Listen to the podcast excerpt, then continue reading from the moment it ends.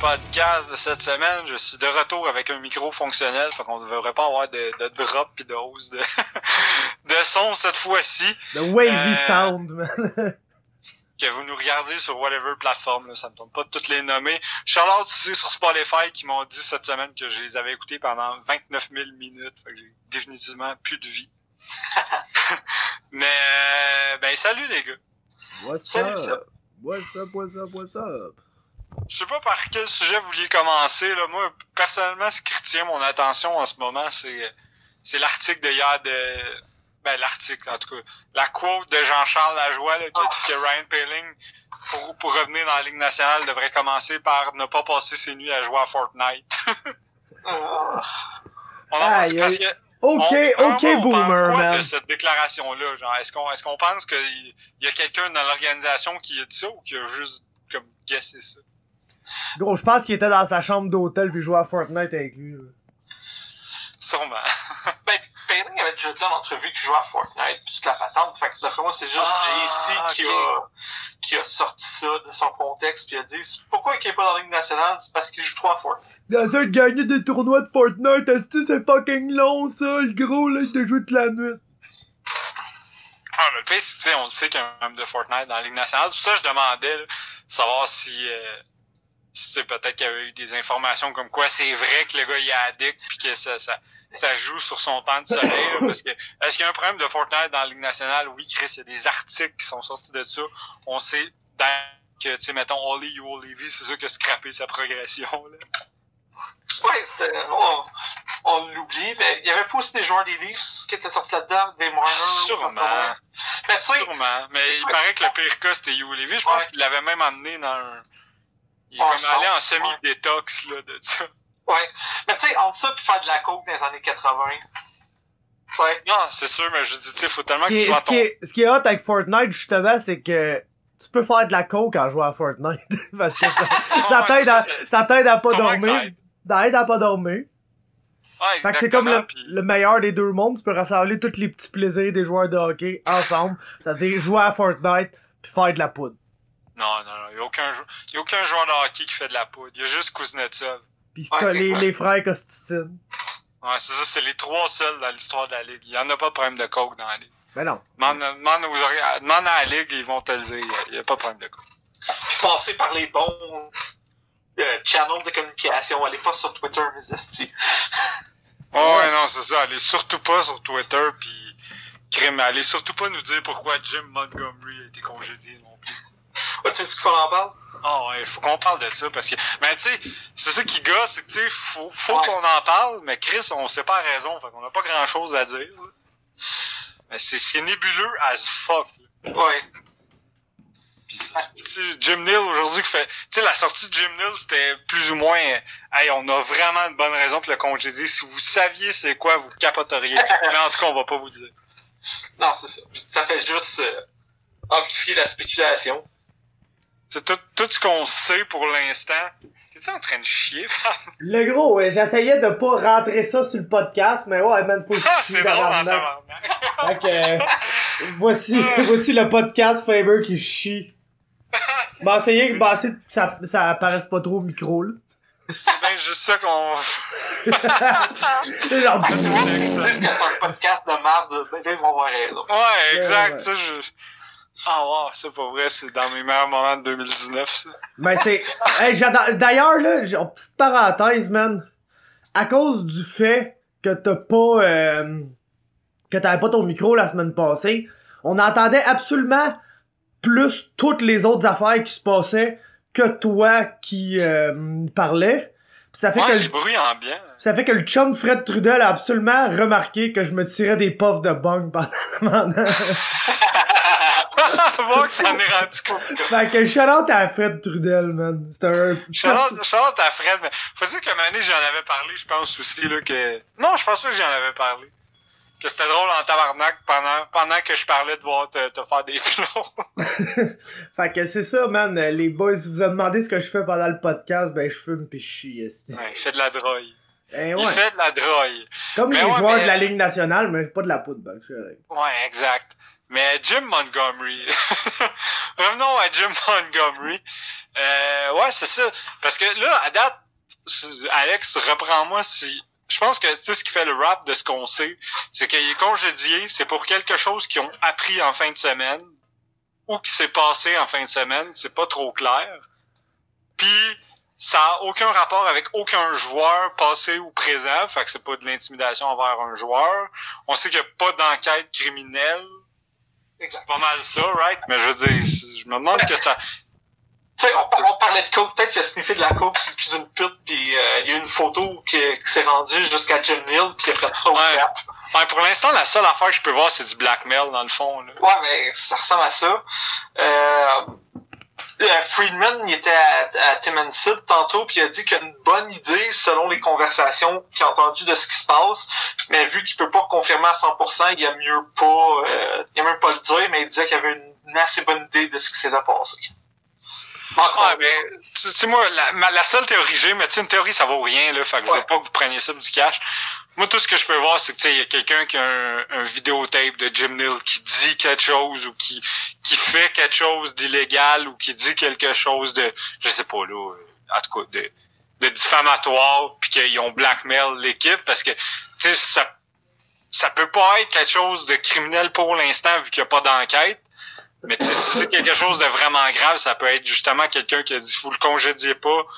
Je, si vous le congédiez, je, je ferai pas de vague avec ça, mais si vous le congédiez pas, là, il va se passer quelque chose. Je sais pas, mais parce que tu sais, c'est plate pour les Stars parce que tu sais, Jim Neal faisait de la l'équipe performait en maudit récemment. Là, c'est certainement pas une question de comment il, il- de- des résultats qu'il y avait avec les Stars parce que c'était assez phénoménal là, depuis un bout. On n'arrêtait pas de parler de comment leur début de saison était sous les attentes, puis depuis c'est une des meilleures équipes de la ligue depuis à peu près un mois. avec Alex Radulov, euh, Healthy Scratch. Ouais, ils ont même pas besoin de Radulov pour performer, c'est assez fou. ça. Ouais. Mais non, euh, c'est ça. Puis Friedman, il disait, c'est ça. Il- il- ce qu'il disait, c'est que peu importe ce qui s'est passé, il dit, ça n'a laissé aucune chance au, à l'état-major des Stars. On dit que dès qu'ils l'ont su, il y avait comme aucune chance de, de s'en sortir. Il y avait aucun wriggle room. Puis euh, la solution, c'était de laisser à la porte. Fait que je suis vraiment curieux parce, de savoir ce qui s'est passé. On dirait qu'il n'y a pas d'avocat dans cette histoire-là. C'est juste les Stars qui, qui, qui, qui veulent pas Ouais, dire allés- ouais, c'est ça, ils sont allés straight up, juste comme Ouais. dire, on a une excellente raison, mais vous la Mais- saurez pas. Ben, Ben- on va- tout se sait. là. Ouais, c'est ça. Tout, tu vas savoir à un moment donné, là. Puis, c'est ça, Friedman, il avait l'air d'être 95% sûr, mais vu qu'il était pas 100% sûr, il voulait pas dire de la merde, puis c'est un peu normal. Euh, mais je pense que d'ici 48 heures, on va savoir exactement ce qui s'est passé. Ouais, c'est clair que dans le prochain podcast, on va être capable de parler en long et en large. Ça vaut la peine d'en parler parce que c'est- le genre d'affaire qui sait rapidement. Moi, en ce moment, si Friedman dit qu'il pense pas mal savoir c'est quoi, c'est parce qu'il sait exactement c'est quoi, mais qu'il veut être sûr de pas sortir de Exact. diffamation. Fait que là, il va confirmer au, se- au sein de genre 35 sources parce que c'est ce que les bons journalistes font, là. que- Puis probablement aviser les euh, 53 avocats que Sportsnet ont. Ouais, exact, là, parce que c'est ça. Je veux dire, tu sais, si le gars s'en va dire des propos qui sont faux, c'est 100% de la diffamation. Fait que c'est quand même, faut faire attention avec ça. Puis je sais que les médias sérieux confirment leurs sources là. En Que, Jean-Charles? euh, ouais, en, en hockey 30. Ben, je pense pas, je pense que d'appeler Hockey 30 un média, c'est un insulte, Ouais. J'espère Ouais, que... ça. Alors, maintenant, j'ai considéré légal l'RDS puis TVA Sport, puis je veux juste rire avec ça. Je J'espère fais que c'est que c'est un média de masse. J'espère que c'est quelque chose de croustillant, pareil, man. Ah, moi aussi, j'espère que je serai pas déçu. Là. Moi, je Ouais, veux du gros ça. drama. Ouais, je, veux- je, veux- je m'attends à quelque chose de fou, là. Pas euh, genre de quoi que t'es genre, ah, ok, je comprends pourquoi il s'est fait coller dehors, mais c'est de la merde, genre. Tu sais, je Ouais, ça, c'est pas le fun à entendre. Moi, je veux une anecdote de fou, là. Oh, ouais. On veut de quoi d'épique, là. De quoi de Ouais, c'est complètement attardé mental, là. Ça, c'est, c'est ça qu'on a besoin dans nos vies, man. Moi, si a couché avec la femme d'un des joueurs, c'est- je vais être content. La femme de... Euh, euh, Tyler Seguin. Bon, Tyler Seguin, il va en trouver une autre en 24 heures. Ça Ouais, pas. ça, Tyler Seguin, c'est genre Non, l'autre, euh, Tyler Seguin, il est sûrement con- content que tu couches avec sa femme, parce que ça Parce veut qu'il peut dire, domper. ouais, il peut adomper, mais aller s'en pogner un autre, et aussi Il coucher avec la tienne, genre. Il y avait pas eu des histoires d'une couple d'années que Tyler Seguin avait couché avec la, la femme d'un des joueurs. Moi, Ça se peut. Moi, j'avais entendu, tu sais, euh, Ou c'est ça l'inverse. que je me souviens, c'était, c'était avec euh, Patrick Sharp, là. Ah oui, je me trompe avec Patrick Sharp. t'as 100% Patrick Sharp, un moment donné, apparemment, avait, c'était pas clair si c'était avec la femme de Duncan Keith ou celle de Patrick Kane, puis là, à un moment donné, c'était rendu les deux. Patrick Kane, il y a une femme, genre, est-ce qu'elle est consentante? C'est pas, c'est pas, elle est pas chauffeuse de taxi, en tout cas. Elle chauffe des Uber. Hostie de Patrick Kane. Mais Tyler Seguin, man, c'est... Tu sais, là, le douchebag qui attend juste que ça soit l'été pour amener 43 plots sur son boat, là. C'est, Tyler Seguin, ça. Langage, s'il te plaît. On dit des femmes. Non, mais le gros, c'est, c'est, c'est pas la même chose, man. C'est pas la même Ouais, chose. non, non, mais on s'entend que Tyler Seguin, c'est. Il, il amène pas des, plus il amène pas des femmes sur son bateau, c'est c'est le plus gros chat de la Ligue nationale. C'est le- c'est le top Insta-Babe de la NHL. Ah, absolument. C'est ça, il amène pas, il- je suis désolé, là, je veux pas euh, offusquer personne, mais c'est pas des femmes, là, qui amènent son bateau, là. Non, c'est des C'est- petites filles de. C'est des plots à boat. des filles qui attendent Ouais. juste l'été pour se coller à moitié à la poêle, pis genre, se pointer en gang de 10 sur un boat, pis en sacrifier une ou deux dans la gang. Genre, bon là, c'est à ton tour, faut que tu fourres aujourd'hui, ah, ah, ah, tu sais. Mais genre, c'est ça qui arrive, là. Non, j'embarquerai pas là-dedans, par exemple. Non. Mais. Ce serait le fun qu'on garde quand même un minimum de, Ben, de tu- décence, tu, là, de tu respect voulais envers pas parler du, du, du petit Jérémy, tant qu'à ça? Ça, petit G, je, petit G, je le garde pour la fin. là. Ah. Coming up, on essaie de démolir petit Jérémy sans être, euh, sans être des. Je sais pas si ça va marcher, mais restez à l'écoute. Ouais, restez à l'écoute, on verra si on le publie ou si nos avocats nous... Si Cédric Lortie, le roi de la censure, nous dit qu'on peut pas poster ça. Avocat du podcast, Cédric Lortie. Conseiller juridique. Parce que c'est lui qui a étudié en droit dans la gang, tu sais. Ah, c'est ça. Cédric Censorship Lortie. Ah, mais, hey, j'ai vu de quoi aujourd'hui, mais faut dire que le mois est jeune. On- mais au tiers du mois de décembre, c'est qui le premier pointeur dans la ligue depuis le début de décembre? Depuis début décembre. Ouais, J'en ai aucune idée, ça doit être drôle. Si t'en parles, ça doit être Ça drôle. va, attends, ça va être drôle, là. le- Ouais, c'est ça, c'est clair, c'est pas McDavid si j'en parle. Non. Euh, Le meilleur pointeur de décembre, qui est également le meilleur buteur de décembre, est Anthony Duclair. Oh Ah, vois, tu vois, j'aurais dit euh, un jour, mais Ah, ça Ça, fait plus ça avec. Mais non, c'est c'est Duclair avec, je pense, 5 buts, 2 passes, ça date dans le mois. Mais pour les pre- premiers buteurs avec 5 buts, puis premier pointeur à égalité avec Jack Eichel. mais hey, selon euh, Tortorella, il sait pas jouer au hockey. Non, non, c'est ben, c'est pour ça que je suis content d'en parler, parce que Duclair, tu sais, c'est c'est un gars qui a une- vraiment une mauvaise réputation. Là, qui, Ouais. qui- tu sais, ça... Je sais pas trop... J'ai jamais vraiment su à quel point c'était fondé sa mauvaise réputation. Mais on dirait qu'il y a un moment donné où tout le monde du hockey a comme convenu que c'est pas un joueur que tu voulais sur ton équipe. Puis Ottawa, a vraiment trouvé sa niche. Puis en ce moment, je pense que les, les joueurs ont l'air de l'apprécier, les fans l'apprécient. Ils donnent du gros hockey. Fait que je suis content de shout-out un, un petit Québécois de chez nous, de Anthony Duclair, qui a vraiment trouvé sa game puis qui joue avec euh, Ouais. toute la passion que le monde disait qu'il n'y avait pas. Il a, Duclair me fait penser un peu à la version un peu moins bonne de, de Joe Drouin, là. Un gars que le monde sont mis à questionner puis que tout le monde a juste assumé qu'il serait plus jamais un joueur qui a envie de jouer au hockey puis que soudainement, bam, ça y tente qu'il y a du fun puis tout le monde aime ça regarder ça. Ouais, ça, ça vient du junior. Je me souviens même son année de repêchage, son, le, ce qu'on- tu sais, tout le monde disait que c'est un super bon prospect, mais que justement il y avait des, des points d'interrogation sur sa volonté, puis son éthique de travail, puis etc. Tous ces buzzwords là qui veulent pas dire grand chose. Mais moi je me souviens euh, quand il a signé à Ottawa, euh, c'est cet été qu'il a signé à Ottawa? Euh, je pense que c'était l'année. Ben, il avait signé à Ottawa, mais c'est il- depuis Ouais. l'année passée qu'il joue C'est à. Ottawa. Moi je me souviens le Canadien il avait offert un, un two-way, un Ouais. contrat euh, deux volets. Euh, Ouais, c'est fou, ça. Ouais. Même le Canadien était comme, eh, on va, tu sais. Ah, ça, le Canadien était comme, on n'est pas sûr si t'es capable de jouer au-dessus de Nick Cousins. C'est ça. C'est exactement ça. C'était genre Jordan Will, Tony Mais Duclair. dans ce temps-là, ouais, j'avoue, il était même pas là, Will. Puis c'était comme, on n'est pas sûr si t'es meilleur que Nick Deslauriers. Ouais, c'est ça. Ce qui est atroce d'une même. Ouais. pis genre Michael Chaput pis ces gars-là. Pekka, man. Michael Pekka, le gros. Ouais, Matthew, je pense. Matthew Michael, il était quand même. Ah. Mike, c'est vraiment, ah, Mike Ouais. c'est, c'est le, c'est le bon C'est ça. père.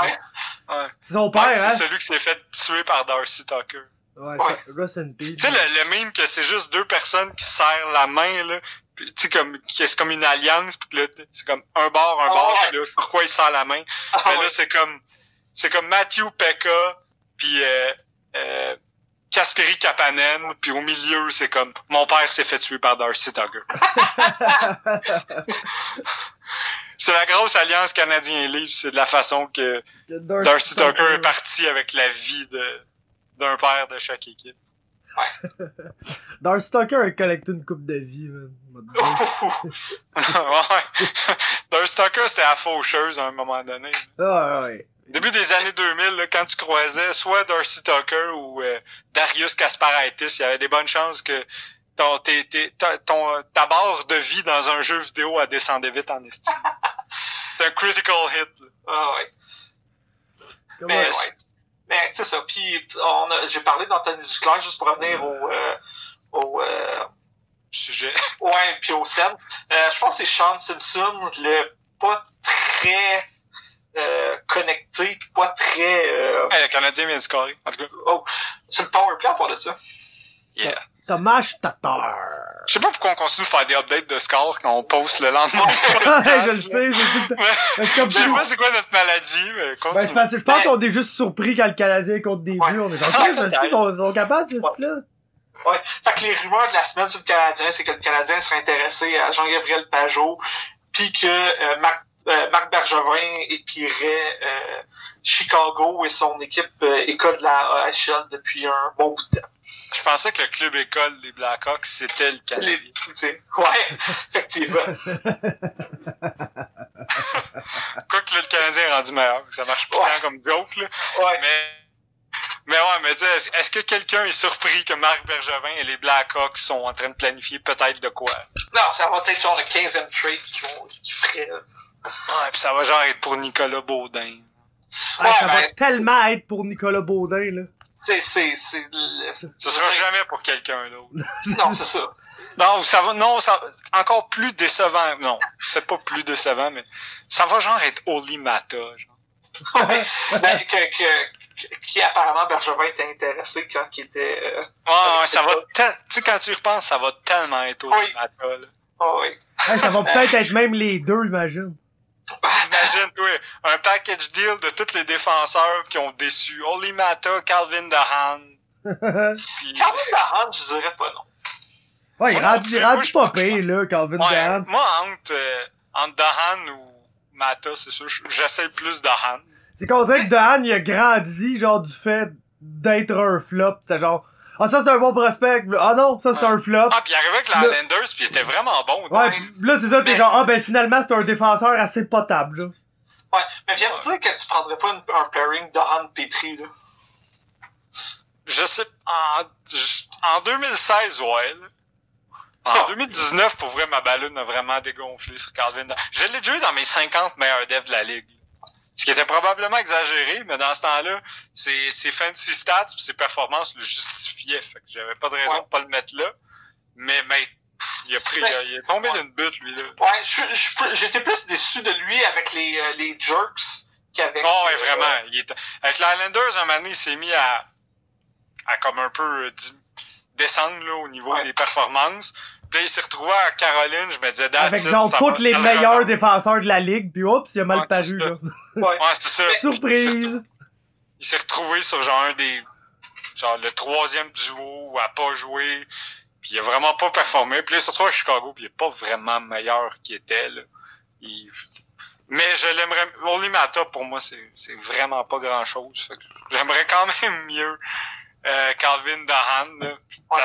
Tu sais, on parle de def, mais c'est parce que je pense pas que ce serait un attaquant que le Canadien pas. s'intéresserait. À moins que eux veulent échanger un de leurs joueurs à Chicago pour genre euh, justement Baudin, un prospect, un choix, un Alexandre Fortin, whatever. Qu'est-ce qu'on retourne, qu'on retourne chercher Andrew Shaw, tant qu'à ça? Il est blessé. Qui est blessé puis qui était LT Scratch avant. Ouais. Ouais, pas grave, ça. Ah, Ah, Ils grave, vont, ils vont pas là. arrêter de se shipper Andrew Shaw pour de Ah, moins en moins. Ouais, c'est ça, dans tous Ouais, les, c'est ça. dans tous les échanges canadiens Blackhawks, va avoir Andrew Shaw à quelque part. À la fin, ils vont juste s'échanger son contrat, là. Ouais, c'est ça. Euh, mais je veux dire, les Hawks ont quand même eu Alex de Brinket pour Andrew Shaw, fait que je pense qu'ils gagnent au final. Oh, ouais, c'est eux qui ont gagné ça. C'est juste drôle que soit, qu'après qu'il ait fait que moi, dans le fond, Andrew Shaw est probablement proche d'être fini. On retourne le chercher. C'est un drôle Ouais. de choix, mais tu sais, je- on m'a donné, il l'avait fait, là, le décompte de tous les joueurs que Stan Bowman est retourné chercher dans ses anciens joueurs. Il y en avait genre 10-12. Ouais, mais apparemment que c'est Taves et euh, Kane qui voulaient euh, qui, qui voulaient le revoir. Un peu comme, les- comme quand ils ont fait la- le- l'échange. Ouais, ben c'est ça, j'allais dire. euh, Je, je pense, je pense que Jonathan Taves est un meilleur capitaine qu'il est un GM. Je pense, que- je pense qu'il faudrait peut-être arrêter d'y demander son opinion, même si, tu sais, je respecte le gars, là. Ben, moi, depuis la fois qu'il a dit, euh, ah, ben, moi, ça me tente de revoir Brandon Sad, laisser partir par Merci, Narine ouais. au pire. Je pense que c'est là qu'on a su que ça devrait peut-être pas être le GM de l'équipe. Puis, juste pour revenir aux Jerks, vite vite, je sais que je pense que je saute un peu du coq à. Ah, c'est dans le fond, de parler des Hurricanes, surtout maintenant qu'il- que Sébastien Nao euh, s'est mis à faire des points. Euh, la légende du Canadien. Euh, non, mais on parle pas beaucoup de Jacques le jardinier, qui a pas une très bonne saison euh, jusqu'à maintenant avec... Euh, Ouais, il en arrache, Jake. ouais. C'est dommage. Puis, tu sais, je pense qu'il a exactement ce qu'il veut. Il y a pas une, il y a pas une bonne saison, mais il y a absolument personne qui l'écœure avec ça. Puis imagine s'il y aurait cette production-là à Montréal, on serait sur son dos à tous les jours, de tous les Non, heures. mais Tu sais, les Hurricanes, c'est un marché super, euh, super important. C'est Sarah Sevian qui. Ouais.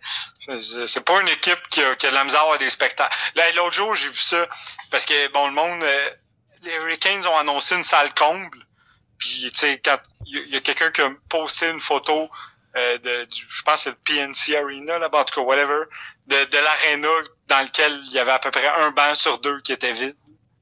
Ouais. là, le monde se sont mis à rire de ça. Puis là, les, les gens, les, les gens de la Caroline se sont mis à dire pourquoi est-ce que les gens s'intéressent aux assistances dans la Ligue nationale? Chris, parce qu'ils veulent votre équipe. Ouais. Bande de caves, là. Pourquoi le monde, ça les intéresserait? Ben, parce que souvent, le monde qui font ces remarques-là, drôle, drôle de hasard, ils viennent soit de Québec, ou de Hartford, ou de d'autres places qui voudraient un club, puis qu'eux, peut-être qu'il y aurait du monde dans les estrades. Ouais, euh, je veux dire, je- veux pas être méchant, mais tu- t'as cette équipe-là à Québec, c'est rempli à tous les jours, puis tous les médias de Québec diraient à Montréal, haha, bande de caves, on est en avant de vous autres. Hey, Exactement. gros, t'as-tu idée comment, man? Tabarnak? Michel Bergeron aurait un orgasme à Hey, TVA Sport. Tu sais, tu transfères ça ou les Panthers, là, à Québec, là. Ouais. Tabarnak, man. Tu viens de... Jonathan Huberdeau, là. Ah Ouais. Jonathan Huberdeau, man. C'est, c'est, c'est fucking, euh, genre, un des meilleurs joueurs de la Ligue nationale en Sacha Barkov, là, qui est genre, Chris qui est bon, ce gars-là, man. D- D'ailleurs, Ouais. Huberdeau a comme tranquillement une autre, une autre super bonne saison, puis personne n'en parle parce qu'il est en Floride. Ouais, personne qui parle de personne là. qui... Est-ce qu'on, peut dire que maintenant, je veux pas bâcher sur le clou, là, mais, est-ce qu'on Ah peut oui, dire non. que Alex Barkov n'est même plus le joueur le plus underrated sur Ah, non, non, notre équipe? Ben, il, a, il, a, il a- il a gagné un, son Selkie pis tout, là. Euh, je on- pense pas. Non? Non, il me semble que Bref, il devrait gagner un Selkie. Il s'appelle Ouais, pas mais, Patrice ouais, ouais, Tout le Bergeron, monde le sait qu'il le mérite. Tandis que Jonathan Huberdeau, le monde réalise pas à quel point c'est comme un des meilleurs alliés de la Ligue. Qui a passé tellement proche d'être échangé. Ouais, ouais, il est passé, ouais, c'est, tu sais, un moment donné, il était vu comme euh, l'agneau sacrificiel de, Ouais. de Delta Allen pour essayer de relancer le club, là. Ouais. À la place, c'est, qu'est-ce que je, parce que, tu sais, en ce moment, ce qui est drôle, c'est que la Floride sont, sont en course pour les séries avec probablement en ce moment le pire premier gardien de la Ligue nationale. Fait qu'imaginez s'il y avait un goaltending décent. Ah oui. Tu sais, c'est, c'est quand même ridicule de dire ça d'une équipe qui vient d'être donnée 70 Hey, ils millions ont donné pour s'attendre à un Tout l'argent de la vie, genre. Mais tu sais, Bobrovski, en ce moment, y a-tu un, cette année, là, y a-tu un pire starter que lui? Je pense pas, là. Je pense qu'il pour encore pour Ah, le district euh, 83, genre. Euh, voyons. Euh, San Jose. Ah, je pense que même Martin Martin. Jones est meilleur. Le Martin. chum Martin. Je pense que même Martin Jones en arrache moins que Bobrovski cette année, et ce n'est pas peu dire, là. C'est Ah, qui le et- deux, c'est quand, là, qui est le deuxième devient le premier? là? C'est qui le deuxième, est-ce à... Arundel. C'est Dell? Pourquoi que c'est pas Dell qui goal? Il me semble Ah, qu'il est bien meilleur Pas que Martin meilleur. Non, il y a des statistiques à peu près les mêmes. Puis je comprends pas pourquoi ils ont pas été cherchés. Un peu comme les Leafs, là, je comprends pas pourquoi ils ont pas été. Il y avait deux équipes selon moi qui avaient besoin d'un gardien auxiliaire. Là, c'était Toronto puis euh, San Jose. Puis je comprends pas pourquoi ces deux équipes là ont, ont pas été chercher un gardien. T'avais Tristan Jarry sur le deux semaines sur les waivers, qui vient d'ailleurs de, de battre la, la séquence sans but des Penguins de Pittsburgh euh, jusqu'à temps que Tatar y compte. Euh, il était disponible, puis tout le monde est passé dessus, puis là, ils viennent d'avoir comme deux shout de suite ou quelque chose de même.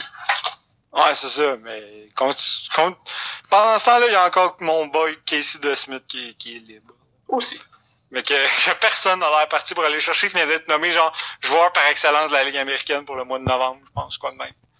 Mais ça a l'air que personne va aller chercher. Juste euh, en, pa- en- en passant, Bobrovski goal pour 8,93, Jones pour 8,89 et Arundel pour 8,93.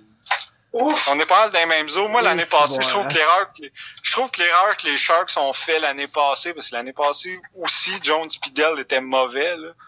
Euh, moi, ce que j'ai, ce que j'aurais pas arrêté de répéter l'année passée, c'était que, euh, je trouve que c'est Ryan Miller que les Sharks Ouais. ont dû aller chercher. L'année passée, Miller gaulait pour comme, je pense 900, je pense qu'il a fini la saison en 912 à peu près. Ça aurait été une bonne amélioration. Puis, tu sais, ça aurait été un backup d'expérience. Que ça aurait été au moins avoir eu une autre option que Jones Pidel, ça aurait été idéal. Ouais, ouais. Euh, c'est ça, s'en arrache. L'année passée, Jones Pidel en passant, Jones 8,96, Dell 8,86. Pendant ce temps-là, t'avais Miller à 912. Puis, puis quelqu'un qui est Qui passé par aurait rien coûté, là, on va se Ouais. Puis quelqu'un qui est passé par San Jose puis qui est en train un peu de relancer sa carrière, c'est euh, le chum James Reimer. Ouais, c'est vrai, c'est On n'en parle pas beaucoup de Reimer, mais il y a un 915 la dernière fois que j'ai regardé. Mais comme, on peut-tu commencer à parler du fait que tous les gardiens qui arrivent en Floride depuis quelques années Oui. euh, drop Il de fait- performance, puis que Ouais. personne n'a pensé que peut-être le coach des gardiens est à chier? Excuse, excuse, Reimer, en 11 matchs, est un 918. Tu sais, Manik, je veux dire, tu sais, Bobrovski, c'est pas mon goaler préféré, là. C'est certainement pas un gardien que je voudrais en playoff normalement. Mais Chris, c'est pas le pire gardien dans la ligue. Non, Tu sais, je je veux dire, c'est pas normal que ce gars-là goal littéralement n'importe où en bas de 905, genre. 905, je suis comme, oh, il y a une mauvaise année, il en arrache cette année, c'est- c'est sa, c'est sa saison de merde. Mais là, à 8,93 à date, en deux mois, il y a quelque chose qui marche pas. Puis en plus, il n'y a pas de mauvaise équipe, là. Et je veux dire, si Bobrovski goalait comme Bobrovski, je pense que les Panthers seraient premiers dans la division en ce moment.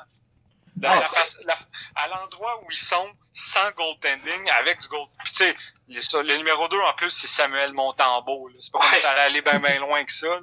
Sans vouloir... Euh, pas rien contre Montembeau, mais c'est assurément pas un calibre de starter dans la Ligue nationale. Ouais. Je pense qu'il c'est... Puis en plus, ils ont repêché Spencer Knight, eux autres, cette année. Ouais. Puis au moins, il y en a un qui s'en vient. Mais le mec qui s'en vient, il va encore Ah l'autre russe à 10 millions. Ben oui, c'est ça. C'est ben, c'est ça j'allais dire. Euh, je pense pas que Spencer Knight va vouloir être backup pendant 5 ans, euh, le temps que Bobrovski sac son camp. hein? Que là, Parce que là, en ce moment, à- les Panthers, t'as Bobrovski qui en 23 matchs, 3.24 de buts alloués, puis 8.93. T'as Montembeau qui a joué 7 matchs, qui a, un- qui a une moyenne de buts par match de 3.31, qui goal pour 8.89. Puis Ouais. genre Chris Dreger qui a joué 2 matchs, qui goal pour 9.42. ouais. Je Canadien. pense pas que ça va toffer. Ouais, deux un Canadien, euh, Yoel Armia en échappé. Un esti de sniper, Armia, man. Mais, tu il sais, y a une maudite bonne saison. ouais. Mais, tu sais, que- quand Knight va arriver, là, dans comme 4 ans, 5 ans, mettons, là, si on lui donne le temps de bien se développer, mais c'est moins que ça, là, mais, genre, Ouais, ouais. Mettons, mettons que ça- son développement est lent.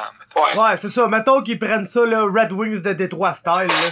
Ben, le tabarnak de Bobrovski, là, il va falloir que tu le payes 10 millions d'une manière ou d'une autre. Fait que tant qu'à le payer 10 millions, ben, tu le paieras 10 millions pour être là où il est le meilleur, c'est-à-dire sur le banc. Ouais, en ce moment, que- c'est ça, mais tu sais, on parle d'un gars. Il y a combien de Vizina Bobrovski? Deux, je Deux. pense. Ouais. Ouais, deux. Tu sais, c'est pas. Ça, ça crie pas carrière de merde, là. Non, non. Puis, tu sais, c'est pas, le genre d'équipe qui peuvent se permettre de le mettre sur le banc puis de faire comme, on va absorber le 10 millions puis manger un char, là. C'est ça qui est drôle, c'est que c'est pas une équipe qui fait beaucoup d'argent, mais c'est probablement le propriétaire le plus riche de la Ligue nationale quand même.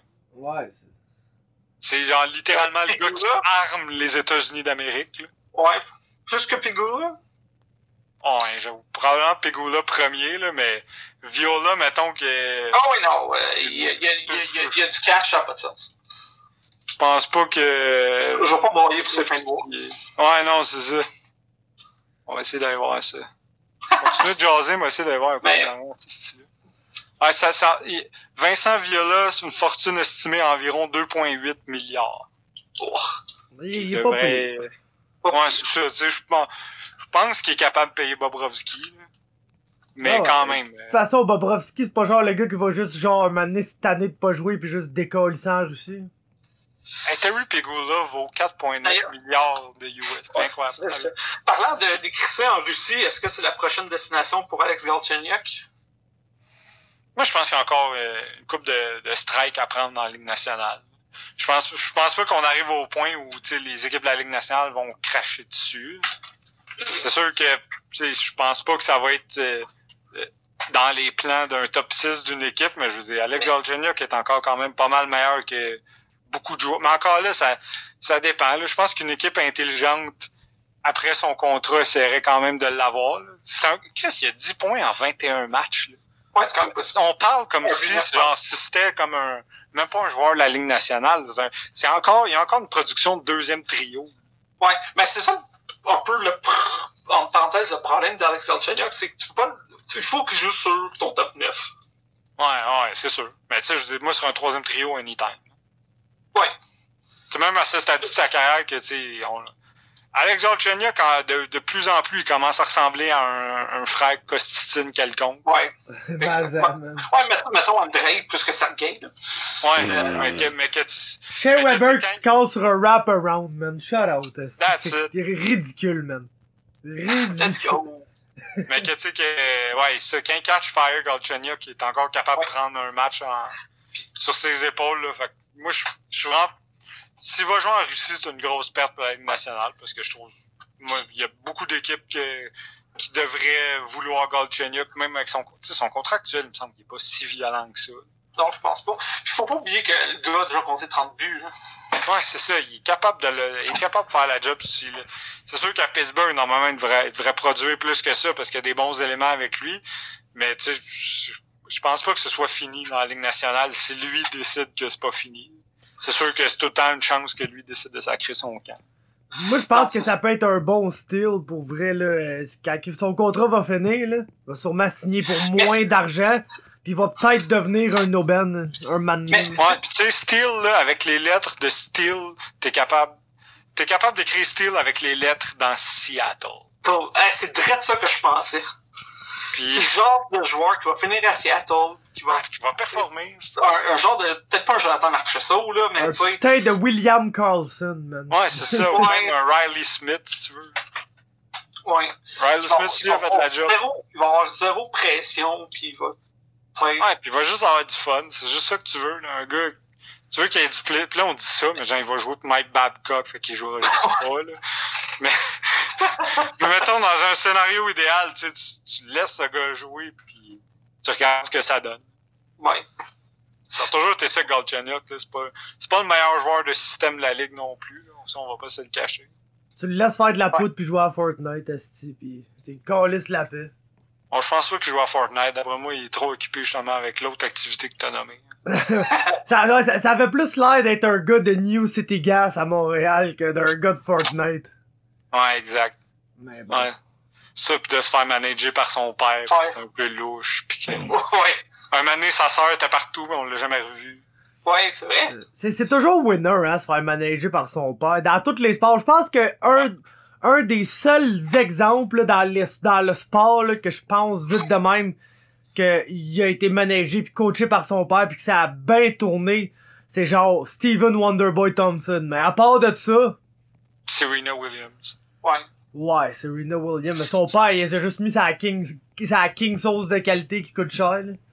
Fait que- Mais sinon, Charlotte Alonso Ball et à cette Ouais, Lavar Ball, le meilleur père de, de sport ever. Ouais, la, la ball, ben, c'est- c'est- je pense que c'est une bonne exemple du que, c'est une bonne exemple qui illustre le contraire de Steven Wonderboy Thompson. qui dit on tape que son fils est pas si bon que ça, pis qu'il a Ah. besoin de lui, pis tout.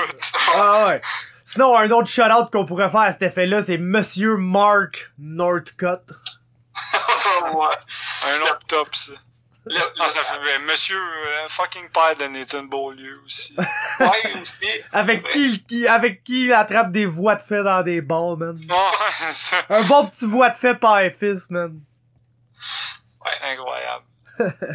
Puis, euh, pour revenir un peu on track, euh, je voyais, il y, avait, il y a encore un peu d'hystérie chez le Canadien, je veux dire, contre à Montréal. Là, il, y en il va toujours en avoir de l'hystérie après la défaite euh, contre euh, Colorado, où est-ce que Kaden Primo a pas mal paru. D'ailleurs, en, en première période, tu voyais que le gars était, était nerveux, là, beaucoup de rebounds, mais après ça, je trouve qu'il a bien gaulé.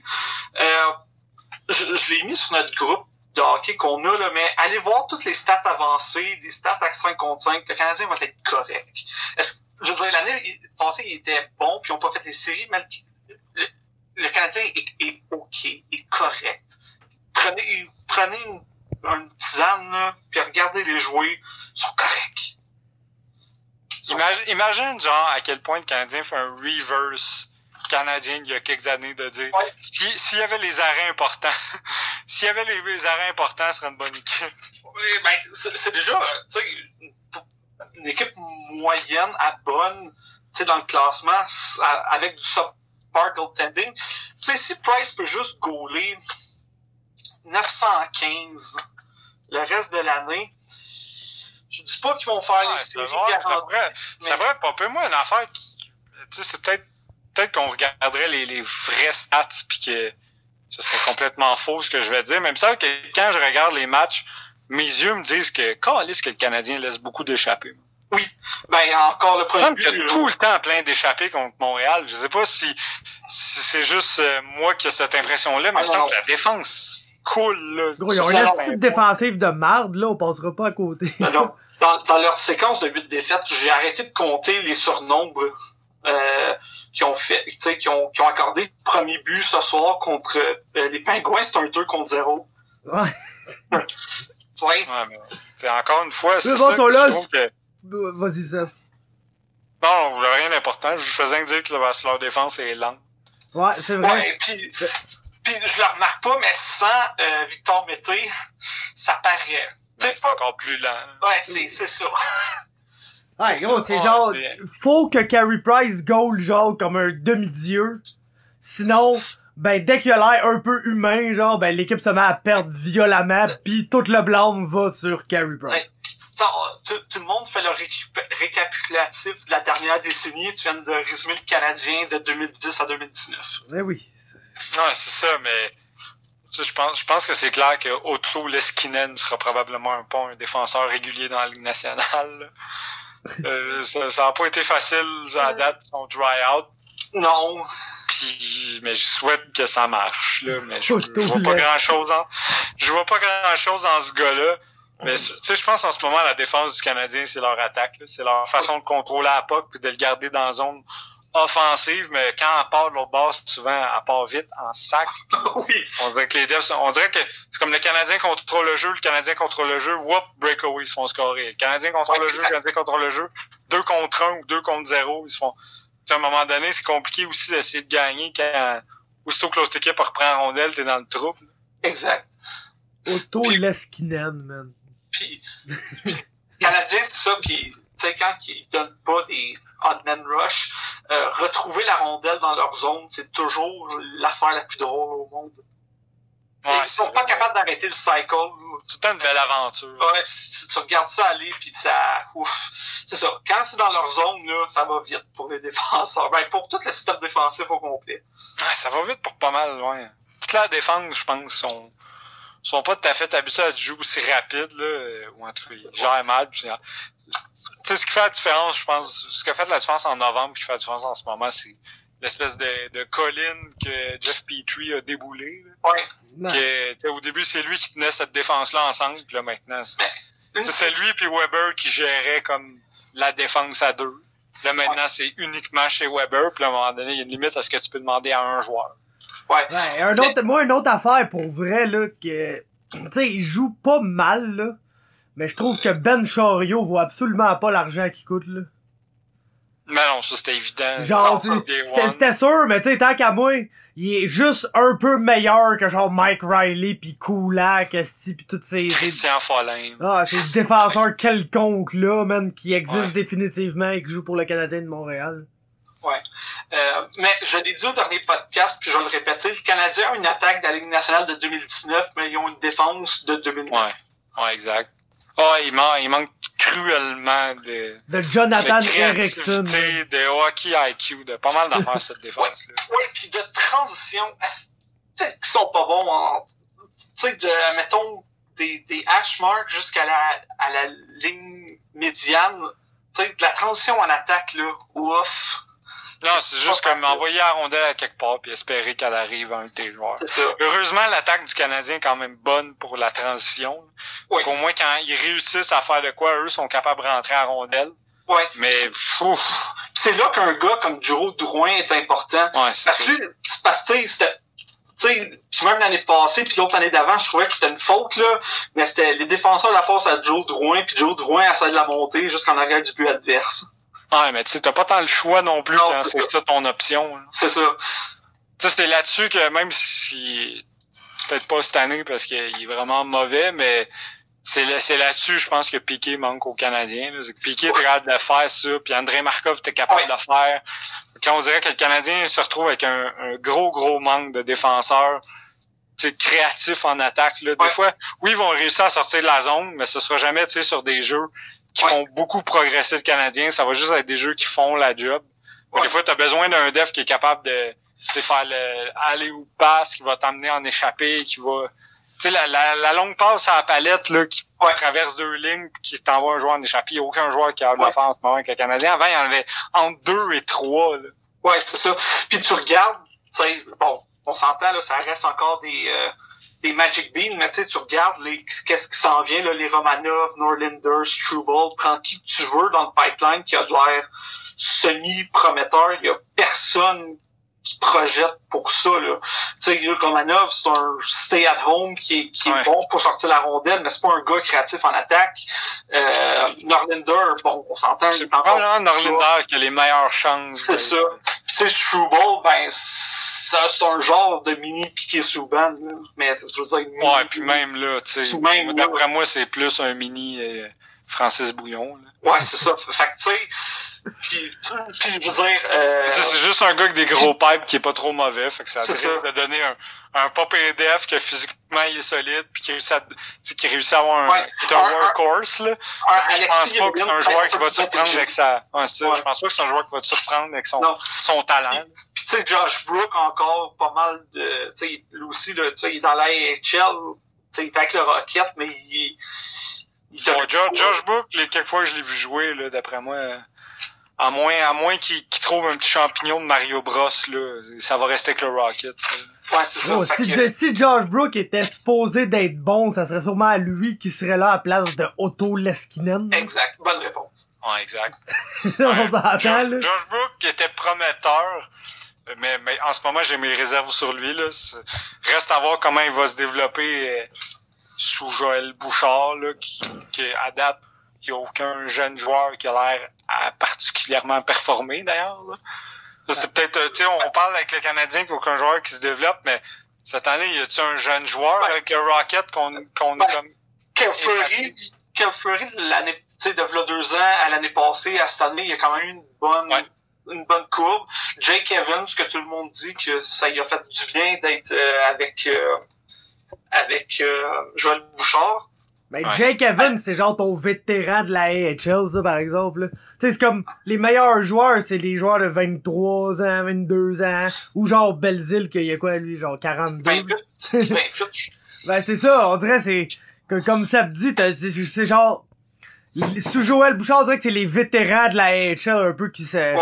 qui se démarquent, puis les jeunes qu'on voudrait qu'ils soient, genre, Ouais, prometteurs, là, nos jeunes de 20 ans qui sont, qui sont supposés être notre futur, genre Ryan Paling, ben, eux autres, ils jouent trop à Fortnite, pis sont pas bons. exact. Puis, tu sais, le joueur qui ont call up, là, c'est Riley Barber, qui a 25 ou 26 ans. Ouais, c'est ça. Ouais, c'est ça. Moi, je trouve. Moi, c'est les jeunes que je voudrais voir progresser, là. Puis autant dans. Moi, je trouve, en ce moment, je suis pas particulièrement satisfait de la façon que les jeunes ont hâte de se développer dans la Ligue américaine non plus, là.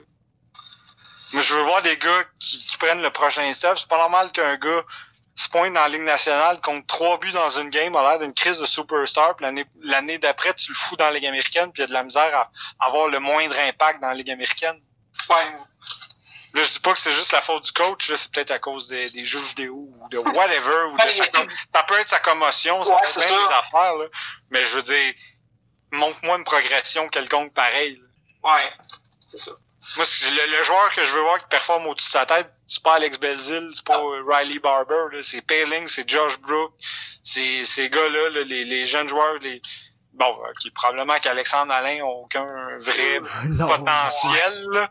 mais je veux dire, tu sais, des gars, des gars qui sont qui sont jeunes que je veux voir progresser, Ouais, un autre, un autre pas les vétérans. aussi que ça a ignoré beaucoup, c'est Vegemo, là. Mais tu sais, lui aussi est rendu à 23 Ouais, 24 c'est tout, c'est un vétéran de la Ligue C'est américaine. plus, ouais, c'est ça, c'est plus un vraiment, ben, c'est plus un prospect, là. What you see is what you get, pas mal, là. Eh, Ilonen, c'est il fait mal- quoi, man? Il joue, lui? Il joue en Finlande, genre?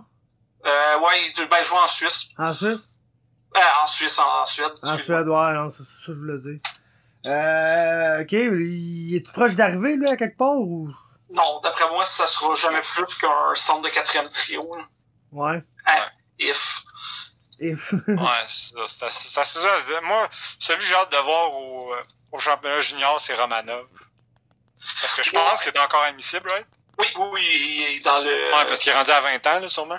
Ouais, c'est ça, il est dans le... correct. Ouais, c'est il- ça.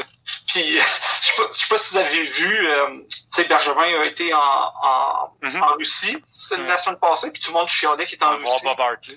Ouais, c'est ça. Puis il a été voir Romanov, puis euh, ce qui est ressorti, c'est que les parce que dans le fond, Romanov va être agent libre, euh, son contrat se termine à la fin de la saison. Fait qu'il pourrait signer dans la, dans la euh, en, Amérique du Nord à partir pour l'année prochaine. Puis la game d'après, euh, pour ceux qui savent pas, euh, Romanov joue dans la KHL avec le le- l'équipe de Moscou, je me souviens plus Ouais, laquelle. quelqu'un équipe de Moscou, là. Une des C'est ça. Puis, mais bref, habituellement, Romanov joue à peu près 9-10 minutes par match. Puis le match d'après que Bergevin a été le voir, il a joué 20 minutes. Fait que, euh, je pense qu'ils ont voulu lancer un message de dire Hey, euh, tu peux rester aussi si tu veux, mais tu sais, Romanov sera jamais un, un gars qui va compter 15-20 buts dans la Ligue nationale. Là. À moins qu'il y ait un développement incroyable. Là. C'est un. C'est un Josh Georges avec plus de mains. Ouais, c'est ça, c'est juste, ben, c'est pour ça que j'ai hâte de voir en championnat junior, parce que je pense que c'est peut-être là qu'il va, je, je, souhaite pas, mais j'ai l'impression que c'est peut-être là déjà en partant que les attentes des fans du Canadien vont, vont peut-être un peu plus Ouais. diminuer, là. Ouais. Je serais surpris qu'il y ait encore une fois un tournoi, même si je souhaite, là, mais, sais, l'année passée, elle a l'air d'une vraie superstar, puis n'importe qui qui l'a vu jouer en dehors du championnat junior dit que c'est genre un, un Alexei Yemlin avec un peu plus de talent. Fait que j'ai de la misère à croire que ce qu'on a vu l'année passée, c'est le vrai Alex Romanov, c'est- malheureusement. c'est pas, c'est pas un 1-2, là. C'est un 3-4, at best. Ouais, c'est ça, au mieux, là. Ouais. Moi-même, tu sais, ça pourrait être un 5-6, puis je serais pas surpris. Non, Mais tu sais, un Alexei Emeline avec plus de talent, là, c'est pas mieux que la majorité de ce qu'on a en ce moment. mais Moi, je pense que oui. Ouais, c'est ça, Oui, non. ouais. C'est ça, Je non, pense que oui. c'est fun de l'avoir dans le système. C'est sûr, mais, tu sais, moi, en ce moment, j'ai- j'en ai vu, là, du monde dire qu'Alex Romanov, ça allait être le prochain André Markov. Non, Alors, mais non, non, il y a, a- pas l'intelligence, là. Non, ok. mais il y en a en sacrament là, qui pensent que c'est un l'espèce de dev dynamique à la Ah, non, non. quasiment Kel McCarr. Là. Ah, non, non, non. Ouais, On est loin ouais. de là en esti, Parce de que l'année passée, McCarr, il était là au championnat junior, puis Romanov aussi, puis Romanov a été bien meilleur. Ah, mais Macar, si, Hey, c'est genre le meilleur des meilleurs jeunes chefs du Ouais, on monde. pourrait, on pourrait Ouais. transitionner parler de Kel, Ma- de Kel McCarr, puis d'à quel point c'est Mais- la réincarnation de Jésus. Ouais, mais tu sais, je veux dire, les championnats du monde, c'est un championnat sur deux semaines, là. C'est. Ouais, c'est ça, c'est genre cinq matchs. Là. Tu sais, Si, le championnat junior, c'était représentatif de comme la vie, en ce moment, le MVP de la Ligue nationale, ce serait Jesse Pouillou-Yarvi. C'est ça. Puis je veux dire, après le champi- un championnat du monde junior, le monde voulait que le Canadien repêche Angelo Esposito. Fait que tu sais, on prend notre gaz égal. là. Ouais, puis y a pas un bout que le capitaine de Team Canada Junior, c'était Carl Chipchura? Euh, Puis après, puis après ça, ça a été... Comment il s'appelait, là? Celui qui avait été repêché par les sénateurs puis qui sourit. Curtis Lazar. Curtis Lazar, ouais. qui sourit, man. Ouais, c'était ça sa gimmick. Tout le monde était comme... Ouais. Il sourit tout le temps. Il sourit tout le temps. Incroyable. Quelle attitude. Le smiling Ouais. Sam Alvey du hockey. Maintenant, c'est une crise de bonne attitude avec genre les Flames d'Abbotsford. Ouais. Euh, non, il a été changé au sabre. Bon, mais avec les Américains de Rochester. Ouais, c'est vrai, il est rendu avec les Sabres. Mais... Fait que, fait que, tu sais, le championnat du monde, là, hey, regardez juste les gardiens qui ont passé pour Team Canada, là. Ah, mais ça, ça, je veux pas qu'on brûle trop le sujet, là. Non, non, Parce que je veux qu'on parle pendant, en- pendant le temps des fêtes. On va essayer de faire un petit spécial souvenir du championnat du monde. Mais quand même, en preview, je tiens à shout Benjamin Cons. oui, Qui oui. est comme le meilleur gardien de toute ma vie que j'ai vu dans ce championnat-là. Qui avait aucun esti de sens. Puis que, c'est ça. Qu'est-ce qui est devenu, je le sais même pas, là. Oh, il était-tu autant légendaire que le fameux gardien letton? Ah, mais c'était... Ah, ça, c'était pas junior, là. je- Elvis Merlinskis, Elvis Ouais. Martinskis, ouais. ouais, qui est rendu le backup à Columbus. Ouais. Le Puis il y avait l'autre euh, l'autre gardien qui avait backstop, euh, Ouais, Christophe Gudlevskis. ouais, qui avait euh, aux Olympiques.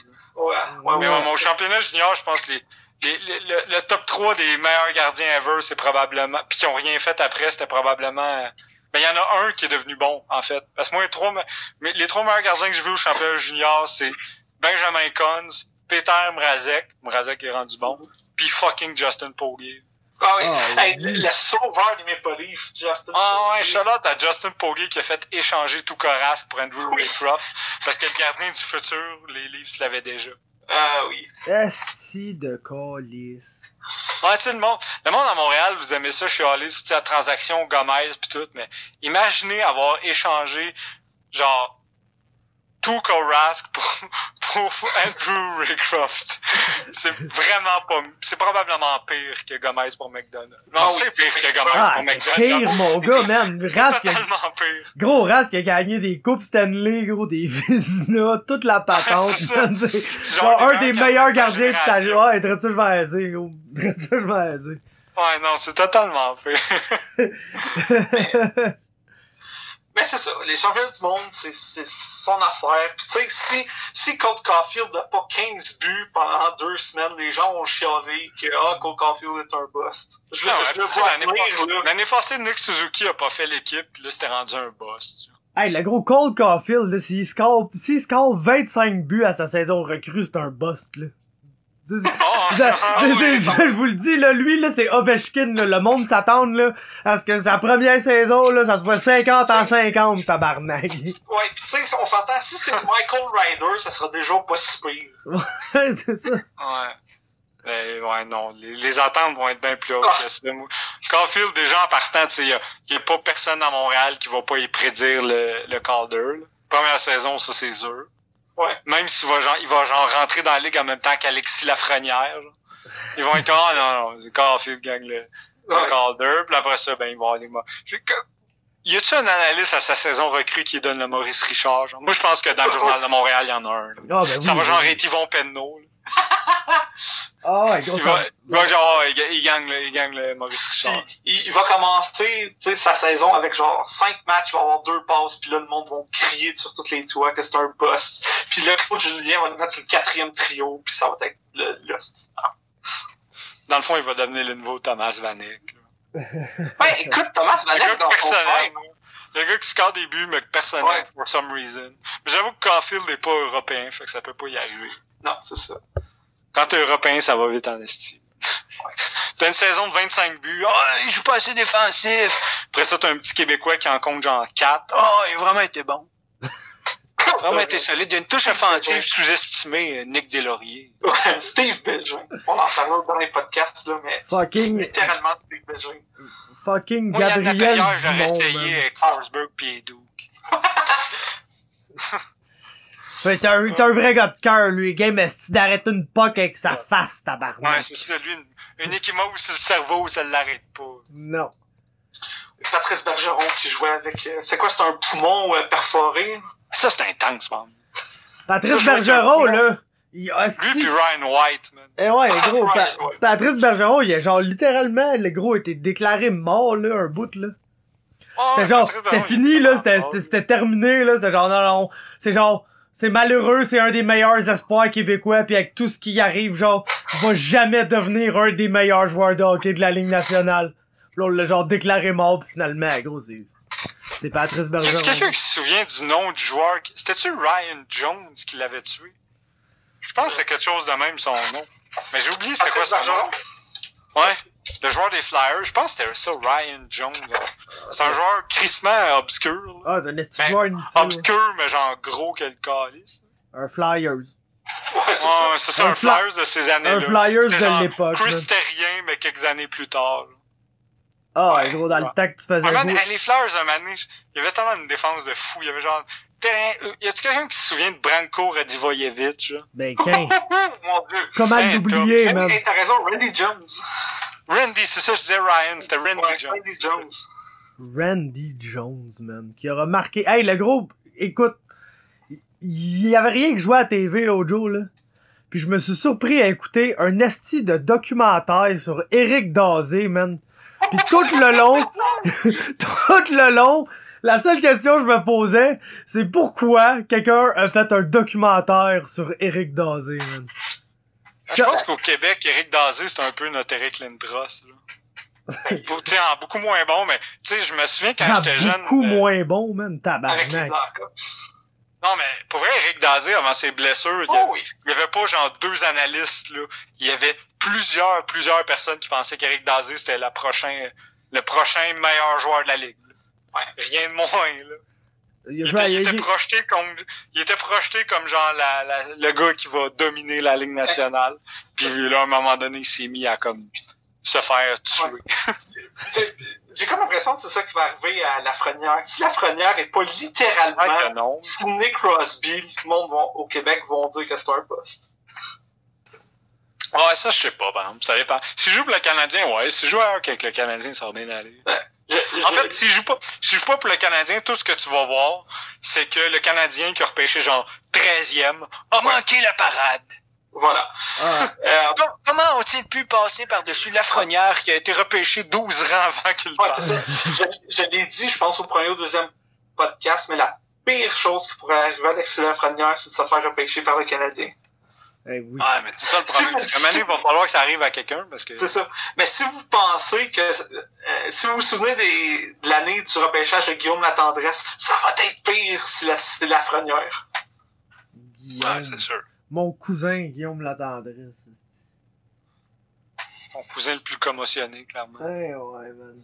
Il est commotionné rare, mais Quand même, euh, moi, je suis surpris de, de son, euh, de ses capacités d'analyse à la TV. Je pensais pas qu'il y avait ça dans lui, pis Il est tellement bon. il est crissement bon, man. Ah, il est vraiment bon. C'est, c'est vraiment un des seuls joueurs analystes que. On en a déjà parlé, Marc mais Denis. à part lui puis Bruno Gervais, Chris, ça va le pas haut, mais Marc Non. Denis. les deux sont bons. Ouais, Marc Denis est bon. Ouais, c'est vrai, Marc Denis est vraiment bon. Marc Denis, Ouais. man. Marc Denis qui fait congédier du monde à Québec. Fucking right, man. Parce que le sac après à Juste ce qu'on veut. Ben Ouais, oui. mais, man, hey, le gars était-tu Ouais, assez de mauvaise foi? C'est Oui. man. Il a mérité, il a mérité chaque, euh, il a mérité Oh, chaque, euh, ouais, c'est- chaque euh, sac. T'es euh, ce gars-là, il était comme, ouais. ah, moi, je, moi, je regarde pas le hockey, là, mais pas, c'est à chier. Marc Denis était juste comme, mais qu'est-ce, pourquoi tu, si tu regardes pas le hockey, pourquoi tu, pourquoi tu commentes le hockey? Il ah, non, mais c'est que, nous autres, à Montréal, trouver Carey Price aussi, mais il est pas bon. Ouais, mais quel, quel game t'as regardé cette année? Mais aucune, mais je sais qu'il est pas bon. Mais, tu sais, parlant de gardien qui a été au championnat du monde junior puis qui a pas eu une grosse carrière. Rien contre Marc Denis, là, mais. Ouais, Ça- Marc Denis, était, ben, tu sais, à Columbus, je pense que leur plus grosse déception, c'est encore Pascal Leclerc. là. Ah, mais gros, Marc Denis, il a pas été mauvais des années à Columbus. Ah, il était vrai. bon, Marc Denis. Je me sa tête en esti, là. Il y avait aucune équipe, Ouais, quand Montréal affrontait Columbus, là, c'était comme, bon, ils ont un attaquant, puis leur meilleur def, c'est genre Jean-Luc Grandpierre, que ça devrait bien se passer. mais Marc Denis va tout arrêter, là. Moi, j'ai jamais les Blue Jackets C'était dans ce temps-là. Moi, j'étais j'étais- j'étais genre... Je sais pas pourquoi j'étais genre vraiment un fan, le gros, là. J'étais, moi, Rick Nash, c'était mon boy, man. Pis fucking Marc Denis, gaulait sur sa tête. Fait que let's do it. Les Blue Jackets, c'était mon team. J'avais mon jersey. Comme je dis, il y en avait des, des joueurs obscurs. Ah oui. Ah oui. Frederick Modine, Oh. après ses bonnes années, les gars de même. Il a pas été chercher Jean-Pierre Dumont euh, pour sa dernière saison dans la ligue? J'ai aucun souvenir de ça si c'est arrivé. là. Probablement. Mais ça se man. peut.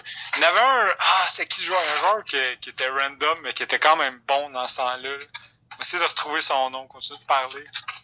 Genre, joueur Il y avait un joueur, genre, que tout le monde a oublié, puis que même moi j'ai oublié son nom, mais que je me souviens qu'il était comme crissement legit, pareil. Je retrouve ça. Non, Ah, mais- man, c'est pas lui, mais. Nicolas Zerdev, Ah, mais oui. que tout le monde a oublié. David Viborny, que tout le monde a oublié. David Viborny, Ouais, c'est vrai, il était bon. Puis, c'est pas Ouais, c'est David Viborny. Dans le fond, ouais, c'est ça, c'est vraiment David Viborny que je cherchais. Que tout le monde a oublié, mais qui était, qui était fucking bon. Jeff Sanderson aussi, man. Mhm. Il y en a eu des pas pires joueurs. Ouais, le mais tu sais, c'était tellement random Jeff équipe. Leur défense, c'était tout le temps la totale crap, là. Oh, oui. Leur le, tu sais, le meilleur joueur que je me souviens dans ce temps-là de Columbus, c'était Rostislav Klesla. Il y en avait peut-être d'autres là, que... Mais tu sais, c'était- c'était le top que je me souviens d'eux. pis. Gros, il était tout seul en plus, man. C'est comme. C'est comme Ouais. si t'avais Josh Georges comme premier def avec juste genre. Ouais, c'est ça. avec 7 Mais Mike Riley, man. Puis après ça, ils ont, ils ont... Denis a droppé, est allé à Tampa Bay, puis là, ils ont... Ouais. Ils avaient repêché entre-temps Pascal Leclerc, qui ont fini par échanger pour genre Antoine Vermette. Ouais. Qui était quand même un bon trade à la crise quand tu Ouais, c'est ça, c'est ça Ouais. le pire, c'est que c'était un bon trade. Mais c'est ça. Hey, ça aussi, dans le temps, calisse que Montréal voulait Antoine Vermette. Oui, oui, oui, oui. Hey, ça, c'était incroyable. Je me souviens, dans ce temps-là, il écrivait pour la RDS.ca, là, ses chroniques. Fuck que les commentaires, c'était juste, euh, je donnerais tout, que, il y en a qui voulaient genre échanger Koivu pour lui, pis tout. C'était l'enfer dans le temps. Mais il était bon, Vermette, là. mais Oh, ouais. C'était pas le joueur que j'aurais donné sa non. Ben non, hey, tabarnouche. Ouais. Ça coûte, moi, j'ai jamais- moi c'est l'affaire qui m'a fait le plus chier quand il a arrêté de jouer à Montréal, man. C'était mon joueur préféré, ici. La, la pire affaire que le Canadien a jamais faite, c'est quand il a été blessé, quand ils ont donné le C à Kovalev, le temps que Koivu Ouais. était blessé. Ah, pourquoi tu nommes un capitaine temporaire? Tu vois que les temps ont changé. Tu sais, dans le temps, tu nommais un capitaine temporaire. Maintenant, t'as des équipes qui passent deux ans à pas en avoir un. C'était.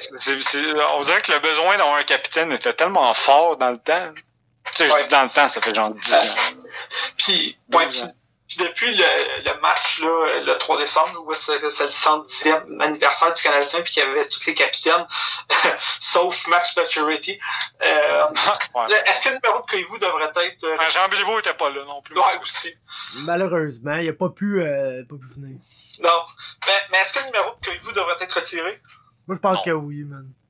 Moi, je pense que, je pense que sur une autre équipe, il serait, mais la barre de chandail retiré à Montréal est trop haute.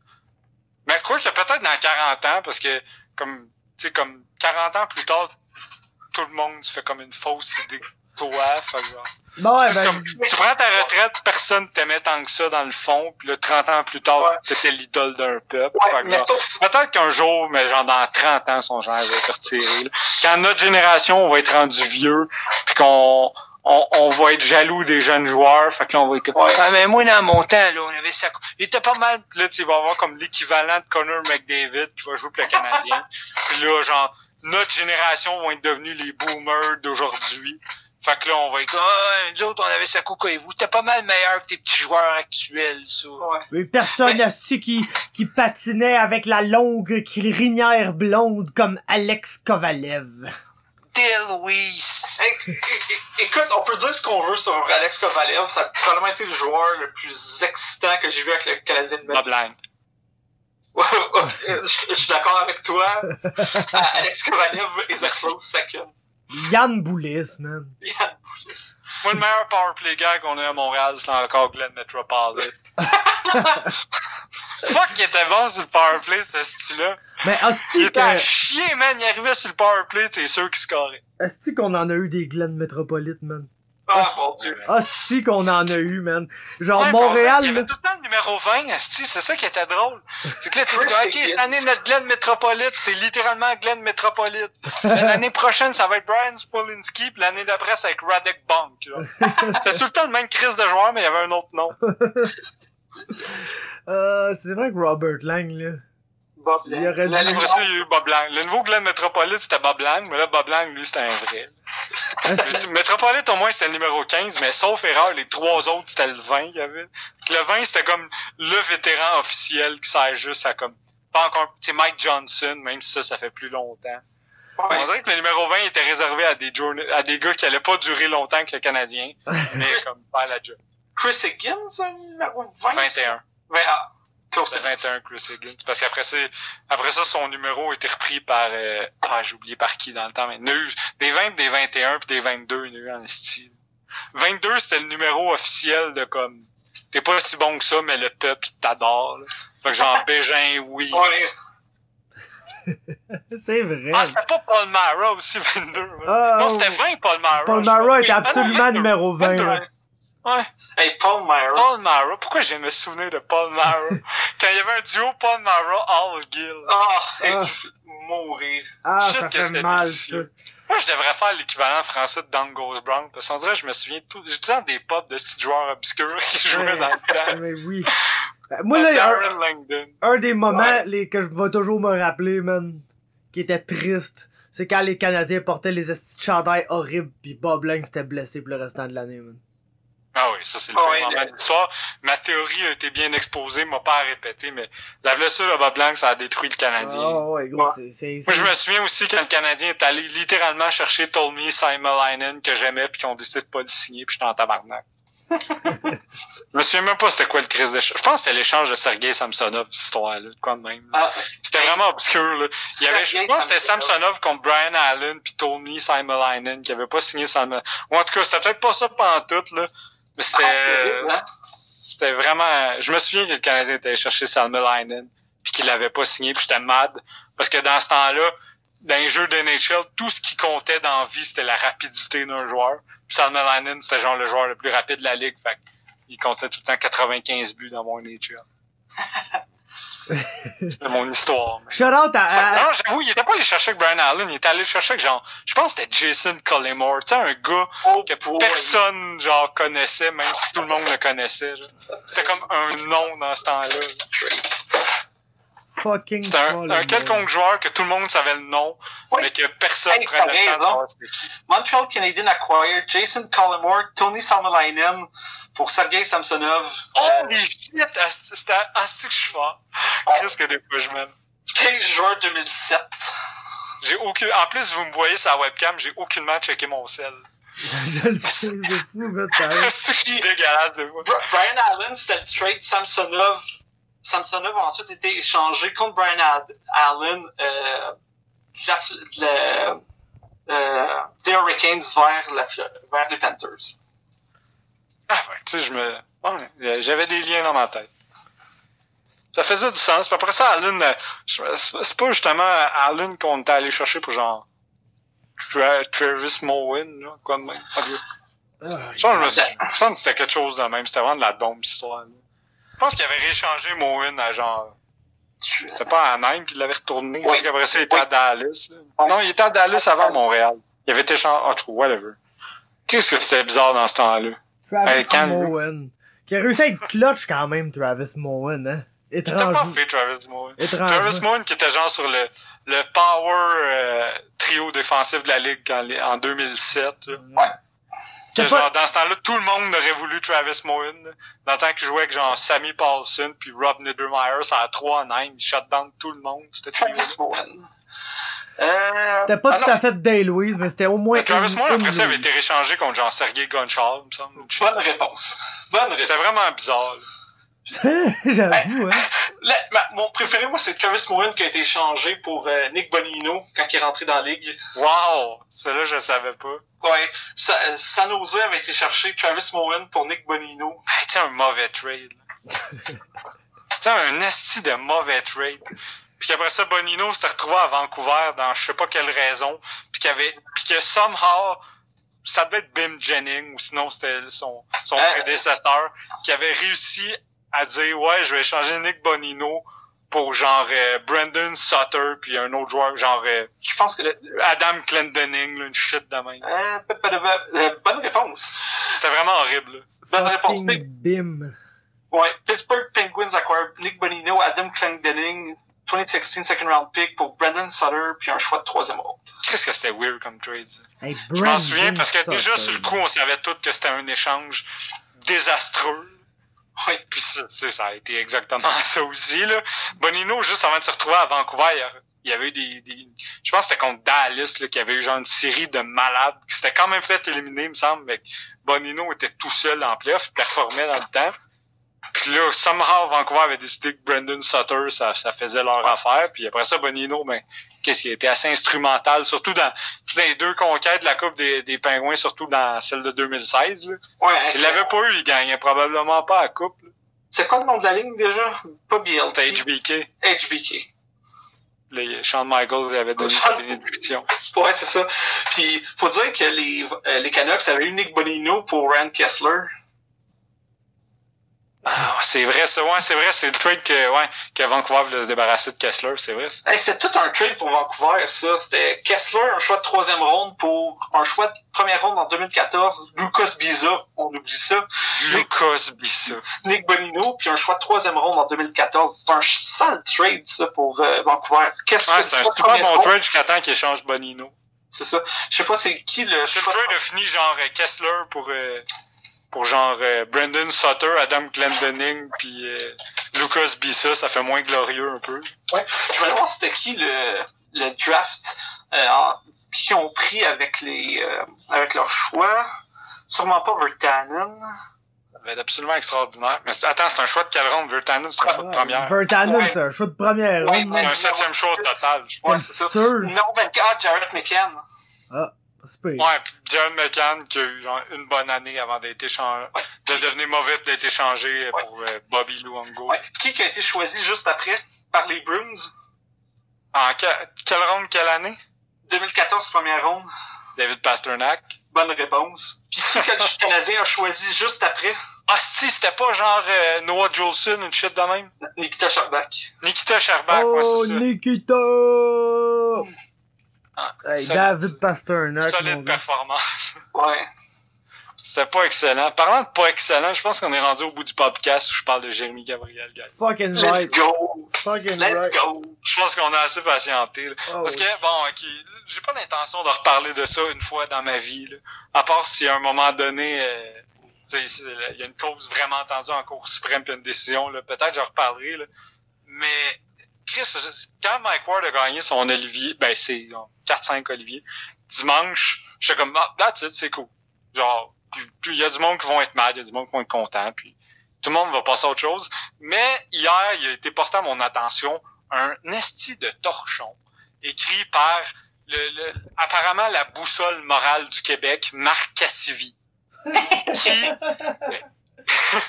qui réussit à faire l'article le plus condescendant et plein de marde que j'ai lu depuis longtemps, qui commence par d'ailleurs le fait que Mike Ward dit avoir eu quelques mauvaises années et Marc Cassivi dit on va pas pleurer pour lui. N'importe qui dans le milieu sait que ce dont Mike Ward parlait c'était d'une dépression qu'il a fait. Puis apparemment quand tu défends les euh, le- les, euh, les maladies mentales comme banaliser la dépression, ça c'est correct, genre. c'est comme ah, euh, ma- riez pas des maladies mentales, mais lui il a fait une dépression, mon sang en sac, c'est rien ça. Fait que ça c'est correct. Puis c'est ça. Mais là j'avais le goût de parler du petit Jérémy Gabriel parce que fuck cette décision là premièrement, mais aussi parce que ce torchon là m'a vraiment irrité. Cet article là m'a vraiment rob du mauvais bord. Et j'avais le goût de parler de d'humour puis de liberté d'expression. Je sais pas si vous avez des affaires à dire là-dessus.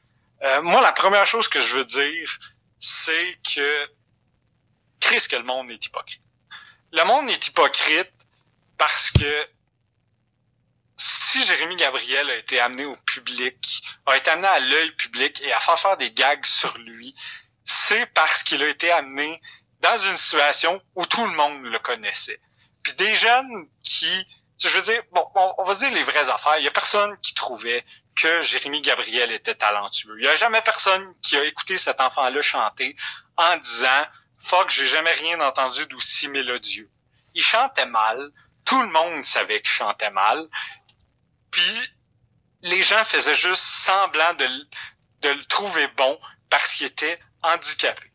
Le monde disait, tu chantes bien pour un handicapé et tu vas venir sur ma tribune pour chanter parce que moi, qui ne suis pas handicapé, qui suis au-dessus de tout, je te donne le droit à toi, un petit garçon sans talent, de nous, puis on va faire semblant que t'es bon, parce que moi je trouve ça tellement violent, je trouve ça tellement condescendant de se permettre de juste faire croire à un jeune qui est bon parce que nous on le prend en pitié. Genre, genre je trouve pas ça que c'est ça la bonne façon de procéder. Puis après ça, quand il y a une joke sur quelqu'un, moi je pense que je pense que faire une blague sur quelqu'un, c'est un peu reconnaître une situation et dire qu'on accepte la dite situation. Parce que faire semblant que la personne n'a pas de situation particulière, de dire ah non le, jeune il est, correct là, il, chante bien, on va l'applaudir quand tu sais que tu es en train de produire un esti de freak show juste pour te donner bonne conscience parce que je veux dire au, au début ça a juste parti d'une plage. Je me souviens pas si le premier endroit c'était l'hymne national ou si c'était la fureur. Je pense que c'était l'hymne national, le premier endroit qu'on l'a vu. C'est pas la première fois qu'on voyait un jeune handicapé, être à quelque part, c'est arrivé au, bon, évidemment, Enfant Soleil, c'est arrivé à plein de places, puis on n'en a jamais entendu parler de ces jeunes-là. Pourquoi? Parce qu'ils ont réalisé leur rêve, puis après ça, leurs parents ont dit « Hey, c'était le fun, tu vas chérir ça toute ta vie. » Au lieu de dire « Chris, à quel autre endroit on pourrait le faire passer? » Fait que Jérémy Gabriel est passé à, tel endroit, puis là, il y a d'autres producteurs de d'autres émissions, de d'autres shows qui se sont dit fuck, j'aurais l'air vraiment smart si je l'invitais. Fait qu'il se faisait inviter à, la fureur, au Centre Bell. Là, après ça, ben évidemment, il est allé chanter pour le pape parce que Chris, le clergé, a jamais refusé un jeune enfant naïf. c'est un jeune enfant naïf et faible, c'est pas mal ce que le clergé cherche depuis toujours. Fait qu'évidemment, ils l'ont invité. Puis là, c'est comme devenu une. Il était dans le 7 jours, il était dans... Fait que c'est sûr qu'à force d'être partout, c'est dommage, mais il était plus juste un jeune handicapé qui chante, il était devenu une personnalité publique. Puis je pense que c'est là qu'on a ouvert la porte, parce que, évidemment, a un courant de gens qui sont totalement hypocrites, là, ça je le répète, qui sont, qui sont menés par des corporations de gens qui ont, qui sont des, des, des Québécois, des radio des, des endroits où les dirigeants, au final, ont de l'argent dans les paradis fiscaux pour ne pas payer d'impôts, mais qui vont dire, regardez, voici un jeune handicapé qui me coûte rien, genre, trouvez-moi gentil. Je trouve ça horrible. Puis je veux dire, je sais que, je pense que je suis la seule personne du monde qui va expliquer cette, parce que la blague en tant que telle, là, on a le droit de la trouver mauvaise. Je veux dire, moi aussi, il y a des bouts dans cette blague-là. Pourtant, je suis un grand fan de Mike Ward. Je trouve qu'il y a des bouts qui vont... Tu sais, quand il dit qu'il est laid, je trouve ça absolument horrible. Je, ben pas horrible, mais tu sais, je trouve pas ça drôle de dire qu'il est laid. Puis le bout il fait semblant de le noyer, je trouve... Je trouve, tu sais, c'est de mauvais goût. Il y en a qui peuvent trouver ça drôle, il y en a qui peuvent trouver ça pas drôle. Mais est-ce qu'on devrait juger que c'est illégal? Chris, non. Moi, pour moi, tout ce qui est pas de la, pure diffamation ou des menaces, ça, rentre dans ce que tu as le droit de dire personnellement. Mais on l'a mis dans une situation où euh, où il était, il est devenu une personnalité publique, puis je veux dire, c'est c'est vrai. Il y a un bout de la blague de Mike Ward, puis c'est ça que personne veut s'admettre. Mais c'est vrai qu'on le laissait juste là, puis qu'on l'applaudissait parce qu'on pensait qu'il allait mourir. Je veux dire, dans, son texte, Marc Cassivi trouve le moyen de dire non, Mike Ward, d'ailleurs, avait tort. Ce n'est pas vrai que Jérémy Gabriel est en danger de mort.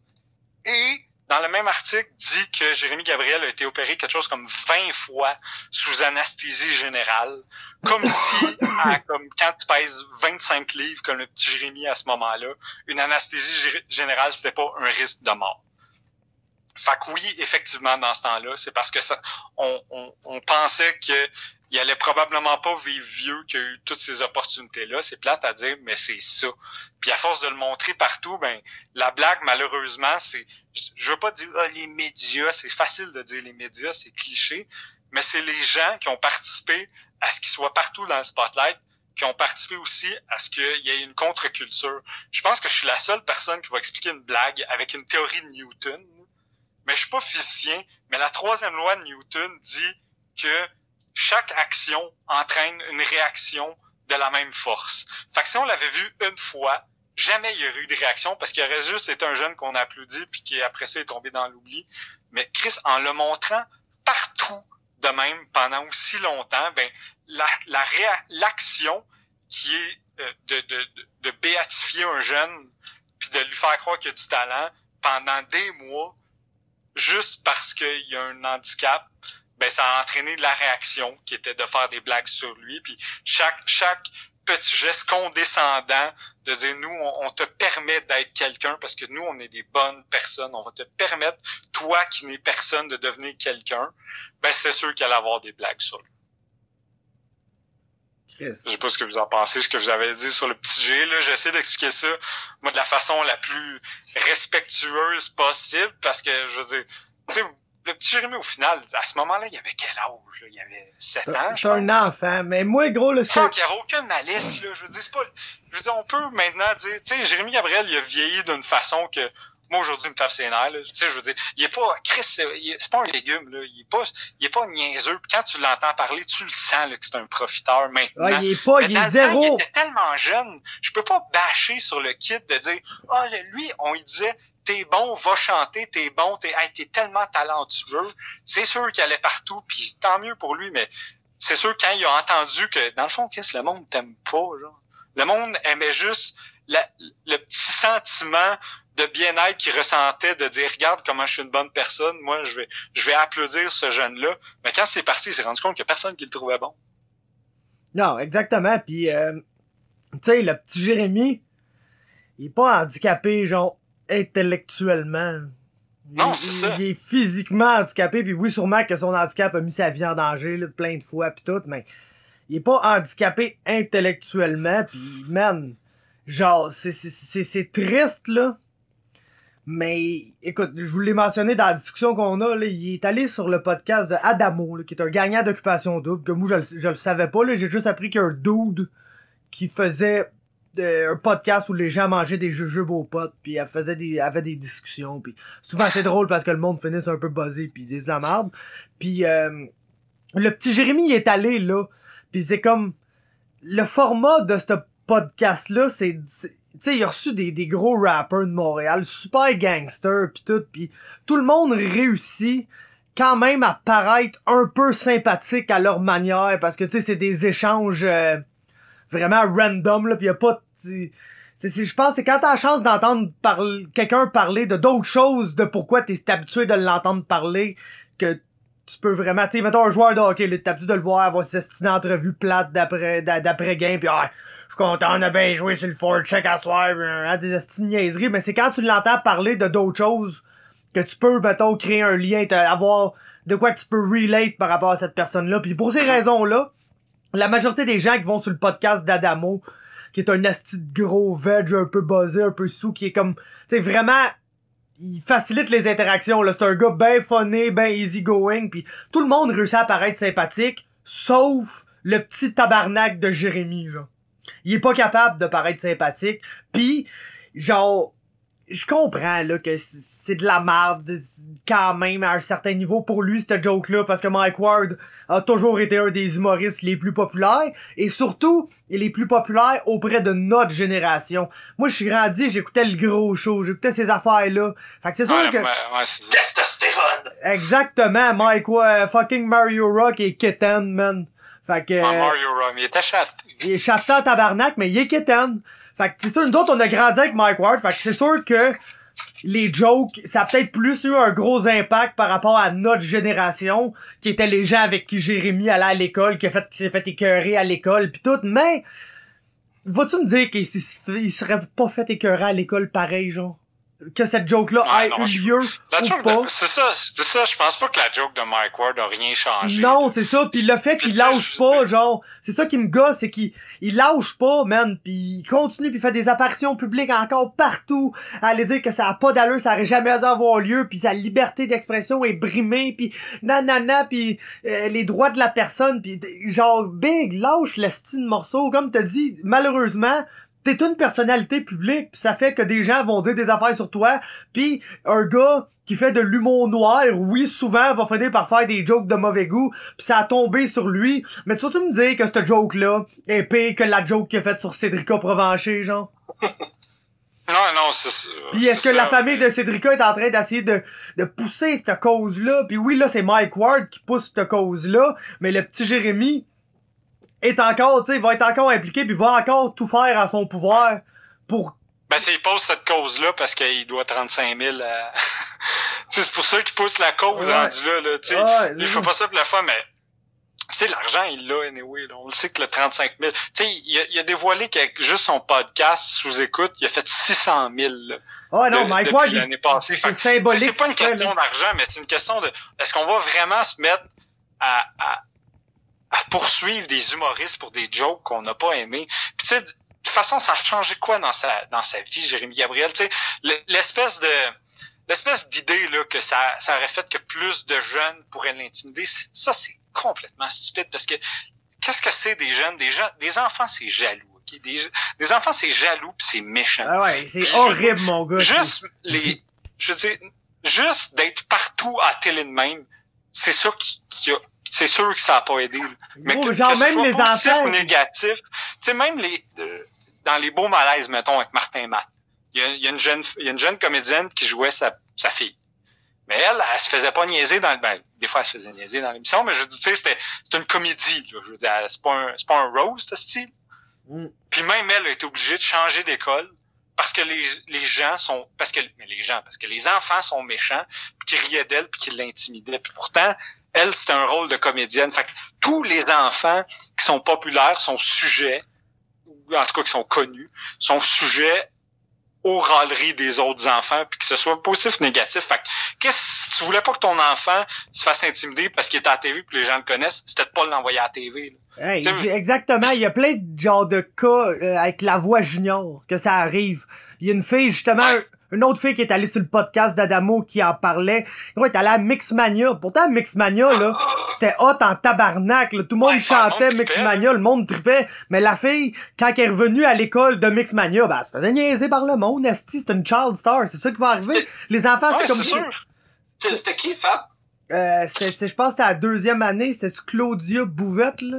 Ah, ok. euh, Fuck la deuxième année. Ouais, non, mais c'est ça. Moi, moi, je connais juste la, la, la première. Ah, moi, avec- avec les OG là En Ouais, fait, j'ai moi jamais écouté ça, mais tout le monde chantait ça à l'école, fait que je, je sais c'est quoi la Et- première année, mais On- elle, c'était une deuxième, deux, là, ils ont fait une deuxième année, là, des années plus tard, Ouais. là. Puis on peut-tu pas oublier Phénomia, s'il vous plaît? Ouais, bien, c'était top. fait que, non, c'est encore ça. la tune, mais je la chanterai pas. là. Je la connais encore par cœur. Moi aussi. 100%. Mais non, fait que c'est ça, c'est juste ça qui arrive, malheureusement, avec les enfants, pis, tu sais, moi, le, le bout qui m'a vraiment gossé dans le podcast que j'ai écouté avec le petit Jérémy, c'est qu'il met vraiment l'emphase sur le fait que non, c'est pas genre sa mère qui, pis ses parents qui l'ont poussé à ça, c'est vraiment une décision familiale, pis nanana, nanana, pis genre, fuck you, tabarnak, là. Tu sais, pour Ah, vrai. ça, donné, on est capable Pour- de lire à travers la bouche. tu sais, pour vrai, fuck you, là. Si ta mère, a réclamé de l'argent de Mike Ward pour elle, genre, vas-tu me dire que c'est pas son dent à elle? Puis l'autre affaire qui m'a un peu gossé, je sais pas pourquoi, man, parce que c'est, c'est anodin, mais ça m'a un peu gossé, c'est le fait qu'il est absolument pas ni croyant, ni pratiquant, genre. Ah, Puis- voir le. Puis le fait que, genre, je le sais pas, ça, ça- on dirait ça, je me disais, ah, tu sais, mettons, le petit handicapé, mettons, son bien religieux dans sa famille, puis ah, c'est son rêve à lui, tu sais, de chanter pour le pape, parce que, tu sais, c'est une famille religieuse, nanana.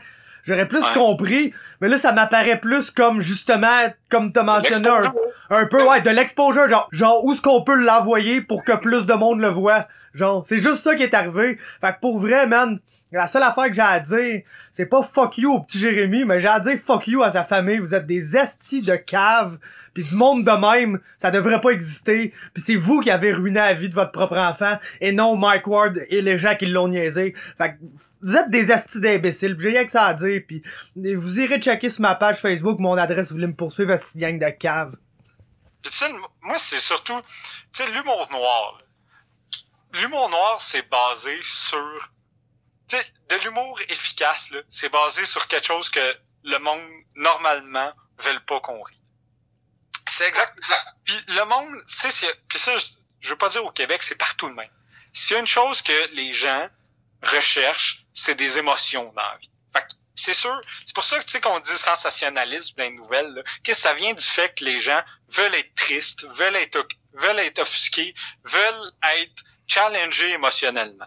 Fait que c'est sûr que quand ils voient un jeune ou une tragédie, tu sais, soit un jeune trisomique ou un jeune handicapé, un jeune qui a le cancer, les gens, je veux dire, ça fait de la bonne, c'est plate à dire, mais ça fait de la bonne TV parce que les gens sont ah, t'as-tu vu, ah, lui, il fait pitié, ah, lui, il fait pitié, ou il y a une tragédie, ah, Chris qui milk les tragédies. Ah, que, euh, Notre-Dame de Paris brûle, ils vont en parler pendant neuf mois. Parce qu'après, les gens aiment ça après ça. Parce que les gens ont rien à dire. Les gens aiment parler dans la vie, puis ils ont rien à dire. Fait que de quoi ils vont parler? Ils vont parler de la température, puis ils vont parler de sport, comme on fait. Puis, puis ils vont, après ça, ils vont parler de t'as-tu vu trois petits points. Puis souvent, ça va être une tragédie. Ah, t'as-tu vu telle affaire? T'as-tu vu telle affaire? Fait que le monde, ils suivent ça, puis les gens puis ils créent des vedettes à partir de gens qui sont pas des vedettes. Puis c'est là que l'humour noir embarque, c'est de dire, les gens que vous avez essayé de faire des personnages, moi, je vais les détruire. Puis ça va être drôle. C'est pas juste... C'est exactement mon fucking processus de moi qui fais des jokes sur les Broncos d'Humboldt. Ben ouais. Tu sais, j'ai rien contre les joueurs des Broncos de Bolt, c'est juste parce que j'ai tellement vu d'articles, la même, tu sais, je fais des jokes. Tu sais, mon, mon autre sujet préféré de blague noire, c'est le mégantique. Parce que là aussi, à un moment donné, tu sais, on était rendu qu'à la TV, on avait à Salut Bonjour un quelqu'un de mégantique qui venait chanter une chanson triste, genre un an et demi après la tragédie. Tu sais, c'est drôle rire de ça parce que ils ont tellement essayé de créer des vedettes à partir de gens dont le seul fait d'arme là-dedans, c'est d'avoir survécu ou d'avoir perdu des proches. Je trouve ça très drôle de rire de ça, pas pour rire d'eux, mais parce que c'est comme un mot. C'est comme je disais, la troisième loi de Newton, action-réaction. Si tu nous montres trop quelque chose pour nous donner des émotions tristes, la réaction de certaines personnes, dont Mike, je veux pas me comparer à Mike Ward, mais en tout cas, dont Mike Ward, dont à plus petite échelle un tata comme moi, c'est d'utiliser ça pour rire. Fait que c'est- juste une réaction à ça. Chaque mouvement entraîne une réaction de même force. C'est vraiment ça. La base de l'humour, pour moi, c'est ça. C'est de prendre une émotion puis de la virer complètement de l'autre bord pour que ça... Sinon, c'est juste pas drôle. Tu sais, il y a- personne qui y a personne en 2019 qui regarde Olivier Guimont qui crisse le camp dans des escaliers puis qui trouve ça encore drôle. Il y a le, pa- le père à Mick Dufort, man. Mais en tout cas. Oh, il trouve ça encore drôle. Hey, le père à Mick Dufort, là, son activité préférée, là, c'est d'écouter genre rire et délire, là, pis les, les astis de- de- de- d'émissions de monde qui s'éclatent partout, là, avec des, des astis de commentaires doublés, irrelevant, dégueulasses, là. Je, ça, c'est Ouais, ça. mais euh, Olivier Guimont, c'était pas ça. Lui, c'était Non, un je, sketch. je le sais que c'est un sketch, mais gros. Le sketch de ça- l'histoire du ça Québec d'un gars chaud qui déboule dans les marches. Oh non, ça, ça, c'était drôle en tabac. c'est du contenu, ça, mon chum. Mais si je peux me permettre une dernière affaire là-dessus, Le monde quote tout le temps les mêmes. Eh oui. En passant, tu sais, le monde quote Yvon Deschamps, là, parce que c'est c'est tout le temps ça. Ah, Yvon Deschamps faisait des blagues, blablabla. Les savage autres, ils disaient des affaires bien pires. man. Il disait des affaires bien pires. Moi, je dirais au monde, écoutez pas Yvon Deschamps. Yvon Deschamps, tu sais, c'était du satire puis tout. Puis donné, faut arrêter de comparer tout le monde à Yvon Deschamps en disant qu'il disait des affaires aussi pires, là. Écoutez Gilles Latulippe, qui est vu comme un autre des plus grands humoristes de l'histoire du Québec, que c'est rien d'autre que de l'hostie du sexisme puis de la misogynie puis ah, ma femme est tellement conne. Ah, ma- blonde est tellement stupide, est allée acheter du savon, finalement, est revenue, euh, c'était de la sauce à spaghetti. ça, ça, ça, c'est bon, ça. Ah, L'humour, ça a toujours été niaiseux. Vous avez juste, à un moment donné, arrêté de suivre, puis vous avez gardé les souvenirs de Ah, l'humour avant, c'était c'était- c'était bon, puis c'était c'était c'était grand public. le grand public en estime. Mais ouais, écoute, hum, un autre grand, euh, un autre grand chroniqueur éditorialiste québécois de renom. euh, écoute, je veux juste dire ça parce que je trouve ça tellement stupide là. C'est prononcé. J'ai vu quelqu'un qui a partagé ça dans mon Facebook, là, un boomer. Là. Shout out à lui. Euh, Richard, Richard Martineau, man. Il s'est avancé, s'est avancé en disant que Mike Ward avait été accueilli en héros là, par ses confrères seulement parce qu'il avait fait une joke sur quelqu'un qui était pas dans la clique puis que s'il s'était attaqué à un autre artiste québécois comme Jean Safia Nolin, il aurait pas eu la même réaction de ses confrères. Ah, je l'ai vu ça avec, j'ai trouvé ça dégueulasse. J'ai trouvé ça dégueulasse parce que ça, dans le fond, c'est Richard Martineau qui essaie de se faire excuser les conneries qu'il a dit sur Safia Nolan. Ouais, c'est ça, il y a, il y a, il y a C'est rien d'autre que ça. C'était- rien d'autre que ça. C'est Ouais. juste une façon de dire, moi, j'ai dit de la merde sur Safia Nolin, puis c'était pas drôle, puis il y avait aucun processus créatif là-dedans. Puis je veux que vous vous excusiez d'avoir dit que c'était pas correct ce que je disais. C'est comme si je disais, ah, moi, maintenant, là, je me promenais, puis là, il y avait un, il y avait un noir, puis là, je l'ai traité de N-word. Il y a personne qui m'a dit, le monde m'a dit que j'étais cave, mais il aurait pas dû, Mike Ward lui insulter petit Jérémy. puis Ça, je trouve que ça, c'est exactement le même processus que les gens que, mettons, quelqu'un se fait, tu sais, quelqu'un fait de la prison pour avoir volé quelque chose, genre. Genre, il a volé de quoi, puis le monde, c'est comme, ah, ouais, c'est ça, lui, il fait de la prison, mais Guy Turcotte, lui, il a fait ben épais, Guy Turcotte. Puis là, on va se mettre à comparer tout le monde avec Guy Turcotte, genre. c'est la même cette affaire de dire, regarde, c'est juste pas le même cas, genre. C'est c'est aucunement la- le même contexte, on ferme ta gueule. Moi aussi, je suis capable de nommer des cas graves quelconques, genre. Comme, ah, lui, il a dit ça, puis euh, il a fait telle affaire, fait qu'il est arrivé ça. T'es comme, ouais, mais autre, contexte, là, je veux dire, Mike Ward s'était dit dans un show d'humour, dans un... Il est pas allé dire ça à la radio, il est pas allé dire ça à Salut Bonjour. C'était dans ses shows avec des gens qui s'attendent à ça, qui savent que, tu il va pas aller le tuer, Jérémy. C'est Mike Ward. C'est c'est un petit diabétique chubby, là. Penses-tu qu'il va se mettre à aller commettre des meurtres, là? Non, ben, ben il faudrait peut-être qu'il se défende contre sans pression, là, mais. Ouais, non, même sans pression, on va choquer. Hey, le gros, quand il s'est fait coller par genre Oli Aubin, pis c'est qui l'autre? Il y a un, drôle. il y a un boxeur qui l'a collé et tout, man. Ah, c'est n'importe c'est quoi, là, les affaires de sans pression, mais c'est ça. Fait qu'en tout cas, c'est ça que je voulais dire sur la saga mais Puis j'en reparlerai pas, là, mais c'est juste parce que ça me fait capoter puis de voir le nombre de monde qui compte. Ok, je peux là, je non, on peut, je peux, on- les gens là que j'ai vu parler de cette saga-là en disant que c'était grave, là, c'est souvent les gens qui font les jokes les moins drôles que j'ai entendus. Ouais. Tu vois, souvent, le monde qui sont offusqués pour ça, là, c'est du monde que, genre, leur gag, c'est genre, ils font genre un jeu de mots douteux qu'ils ont lu dans un livre de jokes en 2002, puis qui sont les seuls à rire, genre, puis après ça, ils vont devenir comme la référence en, en ce qui est drôle. Moi, je veux juste dire ça sur la saga de Mike Ward, si tu sais, vite, vite, là. Ouais, t'as même pas par... ça fait un Non. heure, t'as pas parlé. Moi, je, sais, je sais pas c'est quoi être handicapé, justement, passant, tu sais, ta jeunesse avec un handicap, prenant de te faire écœurer, toute la patente. Mais tu sais, tu sais, il, il s'est tellement fait dire, s'est tellement défini par son handicap que il l'utilise partout, tu sais, c'est, c'est- il, se victimise beaucoup avec ça, je trouve. Puis tu sais, s'il y avait eu juste un peu de détachement avec ça, tu juste de pouvoir en rire un petit peu, tu sais, ça l'aurait déjà rendu plus, plus sympathique, tu sais. La joke aurait passé mieux, mais tu sais, à chaque fois qu'on le voyait, il était tout le temps, regardez-moi comment je suis handicapé, que, tu sais, t'as pas le choix au début d'avoir de l'empathie pour le kid, là. Tu sais, il y a une maladie que je connais fuck all, que Non, moi non plus, tu sais, je sais, je sais même pas qu'est-ce C'est qu'il y a. Non, c'est ça, on connaît pas les. Tu sais, C'est parle-nous de ça, Chris, à la place. Parle-nous de C'est ça. dire. Regarde, ma réalité, c'est ça. Je le comprends que c'est une blague, mais C'est- voici c'est quoi ma réalité, puis C'est moi, j'ai pas trouvé ça drôle pis tout, mais t'es pas. C'est instrumentalise pas. C'est Mais ça, c'est- exact. C'est sais, ça, résume-toi pas à être un, C'est ça. personne trisomique dans la vie. C'est juste ça. Tu sais, si tu vas chanter, là, Ouais. dis que t'es un chanteur. Dis pas que t'es un chanteur trisomique. Puis, je veux dire, si la raison pour laquelle t'es un chanteur, c'est parce que t'es trisomique, ben, Chris, t'as pas d'affaire à être chanteur. Ouais. C'est plate à dire, mais c'est ça. Je veux dire, être, tu sais, il y a, il y a une semaine ou deux, là, quand je parlais justement de mes amis des Broncos, je disais qu'être une victime, c'était pas un talent. Ben, être trisomique, c'est pas un talent.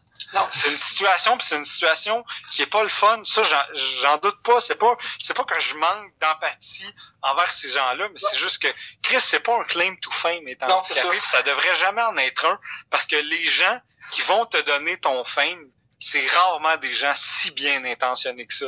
c'est rarement de la, de la pure gentillesse, puis en tout cas, j'ai oublié le mot que je voulais dire, mais c'est, c'est rarement, ça vient rarement du cœur, ça vient d'un, d'une façon de, de se faire approve, puis de, de se ça. faire dire, et que t'es, et que t'as donc grand cœur, là. au final, moi, je crois pas beaucoup à, Ouais. Puis, aux gestes purement... euh, Ouais. Puis aussi, tu sais, que que- quand tu t'avances que tu dis bonjour, je suis handicapé, les gens vont te laisser de l'espace par gentillesse, mais aussi juste des fois par oh fuck, ok, t'es handicapé, faut que je te laisse de l'espace, tu sais. Fait tu sais, ouais, au exact. début, on, Ouais. on y a, on y a laissé de l'espace qu'il y avait besoin, mais justement, quand tu instrumentalises ça, puis que, tu sais, ça commence à être assez clair que, tu sais, Ouais. c'est juste ça, c'est sûr qu'il y a des gens qui vont dire, OK, tu l'as pas eu facile, mais là, t'essaies d'ouvrir toutes les portes possibles juste à cause de ça. C'est sûr que Ouais, les-. Puis, les gens vont profiter. C'est plate à dire, mais c'est ça. il y a- tu sais, est-ce que Mike Ward a profité de la situation de Jérémy Gabriel pour écrire un gag? Oui. Il y a tellement de gens qui ont profité de Jérémy Gabriel pour aller chercher des codes d'écoute puis du capital sympathie. Puis tu sais, j'ai retrouvé le mot là, que je cherchais dans ma tête. Il y a, il y a personne qui a fait ça par altruisme. Non, c'est ça. Moi, je crois absolument pas à l'altruisme. Tout le monde qui fait quelque chose le fait pour son propre bien jusqu'à un certain point. Puis je pense que les gens qui sont pas qui aujourd'hui chiolent sur Mike Ward, c'est les mêmes gens qui sont servis de des performances de Jérémy Gabriel pour les partager puis dire hey, hey, que c'est donc touchant puis se faire croire que oh mon dieu qu'on est donc des bonnes personnes. Ah, a- ben, le monde ça, ils ont profité de son handicap pis tout, mais y a personne qui a plus profité de son handicap que fucking Jérémy Gabriel. Il a littéralement monétisé son handicap. Ouais, ouais, c'est ça. Puis, Ouais. Tu sais, un, un exemple que, qui, qui se ressemble, je trouve, un peu, c'est Martin Deschamps. Tu sais, quand tu penses à Martin Deschamps, moi, dans ma tête, je pense à un chanteur, pas à une personne handicapée qui chante. Ouais, c'est ça, parce que lui, il a été capable d'aborder ce sujet-là. de, faire preuve d'auto. On dirait que dans la vie, là, quand t'as, euh, que ce soit un handicap, un défaut, whatever, on à partir du moment que tu fais preuve de, de self-awareness, puis même d'autodérision, c'est comme si tout le monde l'oubliait après. Exactement. C'est ce que Jérémy Gabriel, a jamais- il a jamais fait. Regardez, oui, c'est vrai, je ressemble à ça, qu'est-ce que vous voulez, esti? Puis maintenant, les gens feraient comme shit, c'est drôle, tu sais. Il reconnaît le fait que tu sais, il- son claim to fame à la base c'était d'être trisomique. Maintenant, on peut comme get over it de dire, regarde, C'est ça. lui, il le sait. Mais il a jamais montré que lui le savait, qu'il a jamais été un talent, un chanteur talentueux, tu sais. Puis c'est ça, moi, je pense qu'il a, qu'il a fait de la merde, là, qu'est-ce que Ouais. je te dis? C'est ça. Puis, tu sais, juste pour rappeler mon point, tu sais, le, le gars qui a commencé le Ice Bucket Challenge est mort hier. Euh, j'ai oublié Ouais. son nom. Ouais, il est mort hier à 34 ans. J'ai oublié son nom, je m'excuse. Mais tu sais, il y avait la maladie, la, la ALS, la maladie de Lou Gehrig. Mais tu sais, ce gars-là a ramassé 220 millions. Tu sais, en partant de quoi de viral. Tu sais, en- encore là, je sais pas qu'est-ce que Gabriel a. Tu sais, est-ce que ça, est-ce que c'est une maladie qui est curable? Est-ce que c'est une maladie qu'on connaît pas? Y a, y a- c'est plein de questions que j'avoue que j'ai pas re- recherché. Mais tu sais, il aurait pu avancer des choses, mais à la place, probablement de la façon qu'il a été conseillé, puis justement, ses parents de sa patente qui a dit non, je vais, je vais, je vais- tu sais, je vais y aller pour moi. Même lui, là, tu sais, tout le monde parle d'altruisme, justement, comme tu dis, mais lui, c'est pas la personne la plus altruiste au monde. Ouais, il a fait quoi pour les autres? C'est vrai, ça. Il a fait, il a fait quoi pour les C'est autres? ça. Tu sais, puis tu parles justement du podcast où est-ce qu'il a été. Il- Je m'excuse, là, c'est rendu un adulte, pas mal, là. Il n'y a, pas de. Il n'y a pas une bonne personnalité. Je m'excuse, c'est peut-être méchant, c'est peut-être gratuit, là, mais tu sais, il y a eu plein de chances de comme montrer que justement, tu sais, que c'est une personne, euh, tu sais, justement Le sensible. moindrement relative. attachant, tout Tu sais, c'est ça, attachant, mais je m'excuse, là, mais tu sais, ça, c- les, les, les, les, les preuves sont pas mal conclues, puis tu sais, si la seule raison pourquoi il devrait être attachant, c'est parce qu'il est handicapé, ben je m'excuse, mais c'est fucking chien. Ah, pis Ouais. c'est la seule raison, le gros, parce que c'est quoi ce podcast-là? Il est mad après le gars du Rockfest parce qu'il a partagé la photo de lui qui fumait du pot. Il est mad après l'industrie parce qu'il y a personne qui veut lui donner un contrat pour un disque, même s'il y a déjà plein de disques d'enregistrés. Il est mad après Mike Ward pis il digérera jamais la joke. Il est mad après tout, le tout qu'est-ce est qui juste- arrive, eh, il joue la victime pis il est genre, Il est juste amer pour tout. ouais, c'est Tommy dirait, on dirait Dreamer, que lui, il a appris de ses parents que la façon d'avoir des choses la vie, c'est de te plaindre. Exactement. Fait Genre, c'est- plains-toi, puis tu vas avoir de quoi éventuellement. genre. Mais c'est pas même que ça marche, euh, normalement. non, en tout cas, regarde. En tout cas, regarde, pour rap ça, là, parce que pour prouver que... Chris, on n'est pas contre les échappés mentaux, là. Euh, moi, l'année, je vous encourage à faire un geste, là, à l'approche de Noël. Puis, honnêtement, c'est un geste que j'ai fait l'année passée par erreur, honnêtement. C'est que l'année passée, j'avais acheté quatre billets pour aller voir une game des sénateurs avec mes amis. Puis finalement, on s'était rendu compte que j'avais acheté des billets pour le mauvais match. Fait que, genre, j'ai fait ah une bulle mentale. Puis, euh, fait que j'ai racheté quatre billets pour le bon match. Puis au lieu de revendre mes quatre billets, j'ai cherché pour euh, une fondation dans le coin d'Ottawa qui allait pouvoir donner ça à comme des enfants malades ou quoi de même. Finalement, on m'a référé à l'organisme Kids Up Front, qui a des euh, que, comme des centres un peu partout. Là. Moi, on m'a référé évidemment à celui d'Ottawa. Puis euh, j'étais très content que mes billets, dans le fond, ont été donnés euh, au Royal Ottawa Mental Health Center, donc un, un, hôpital pour enfants aux prises avec des problèmes de santé mentale. Puis j'ai jamais eu de nouvelles après, mais j'espère qu'ils ont eu beaucoup de fun dans cette game entre les Sens et les Rangers. Fait que je voudrais vous dire à l'approche des fêtes, euh, vous faites-le pas par parce qu'il était une erreur à la base. si vous savez pas quoi faire, euh, tu sais, on oui, c'est sûr que l'important pour les jeunes, c'est toujours les soins, mais des fois aussi, tu une façon de, de, de, les aider à persévérer, c'est des beaux moments. Puis souvent, tu sais, les, hôpitaux pour enfants sont remplis de fans de musique, de fans de sport, de fans de plein d'affaires. Fait que je vous, je vous conseille de donner à Kids Up Front, d'acheter des billets pour le Canadien, pour euh, n'importe quel show ou événement sportif, puis donner, ça à Kids Up Front, puis eux, après ça, s'occupent de tout le reste. Là. Ils trouvent ils trouvent des gens pour aller pour aller à l'événement, puis on assume que c'est ça, ça, ça, change des ça change des soirées là. je veux pas dire que ça change des vies mais au moins ça donne une belle soirée à des, des jeunes pour qui euh, les murs d'hôpitaux sont généralement pas mal tout ce qu'ils voient. Je sais pas si vous aviez autre chose à ajouter avant euh, la fin. Ouais petit Charlotte à Jean Pagé qui est mort aujourd'hui Ouais, c'est vrai, on n'en a pas parlé. Euh, Rest in Peace, Jean Pagé, qui était la voix de pas mal d'affaires, je trouve, dans ma jeunesse. Oui, moi aussi. C'est une voix qui, moi, me réconfortait jusqu'à un certain point, parce que ça me rappelait tellement de souvenirs. Que juste, juste, tu sais, aujourd'hui, ça, il y avait comme des vidéos package de, de moments lui en radio aux Olympiques à 110%. Puis juste sa voix, ça me... Je pense que quand t'entends la voix de quelqu'un qui ça te rappelle les bons souvenirs, cette personne-là a laissé une trace sur toi. Fait que c'est vraiment triste de la façon. On, ça a été une descente de la santé assez radicale. Là. On se souvient de l'article il y a quelques mois que littéralement sa vie s'était rendue euh, dans son solarium. Ouais. Fait que c'est vraiment triste. Puis euh, c'est ça. C'est quelqu'un quelqu'un d'assez important pour beaucoup de personnes qui nous quittent. Yes, rest in peace Jean Pagé. La dernière affaire, ben écoutez l'UFC 245 en fin de semaine, ça va être fou. Puis écoutez le podcast de, de Faber avec euh, Cyril Gann. Ouais, c'est fucking bon. C'est fucking bon. Merci. Puis euh, écoutez, écoutez quoi d'autre? Euh, écoutez rien d'autre. Faites écouter. Ah ouais, dernière affaire. Euh, parce que Fab a fait un post cette semaine. Likez la page MMA Talk. C'était la fête à Fab cette semaine. Yeah. Il pas de liker sa page.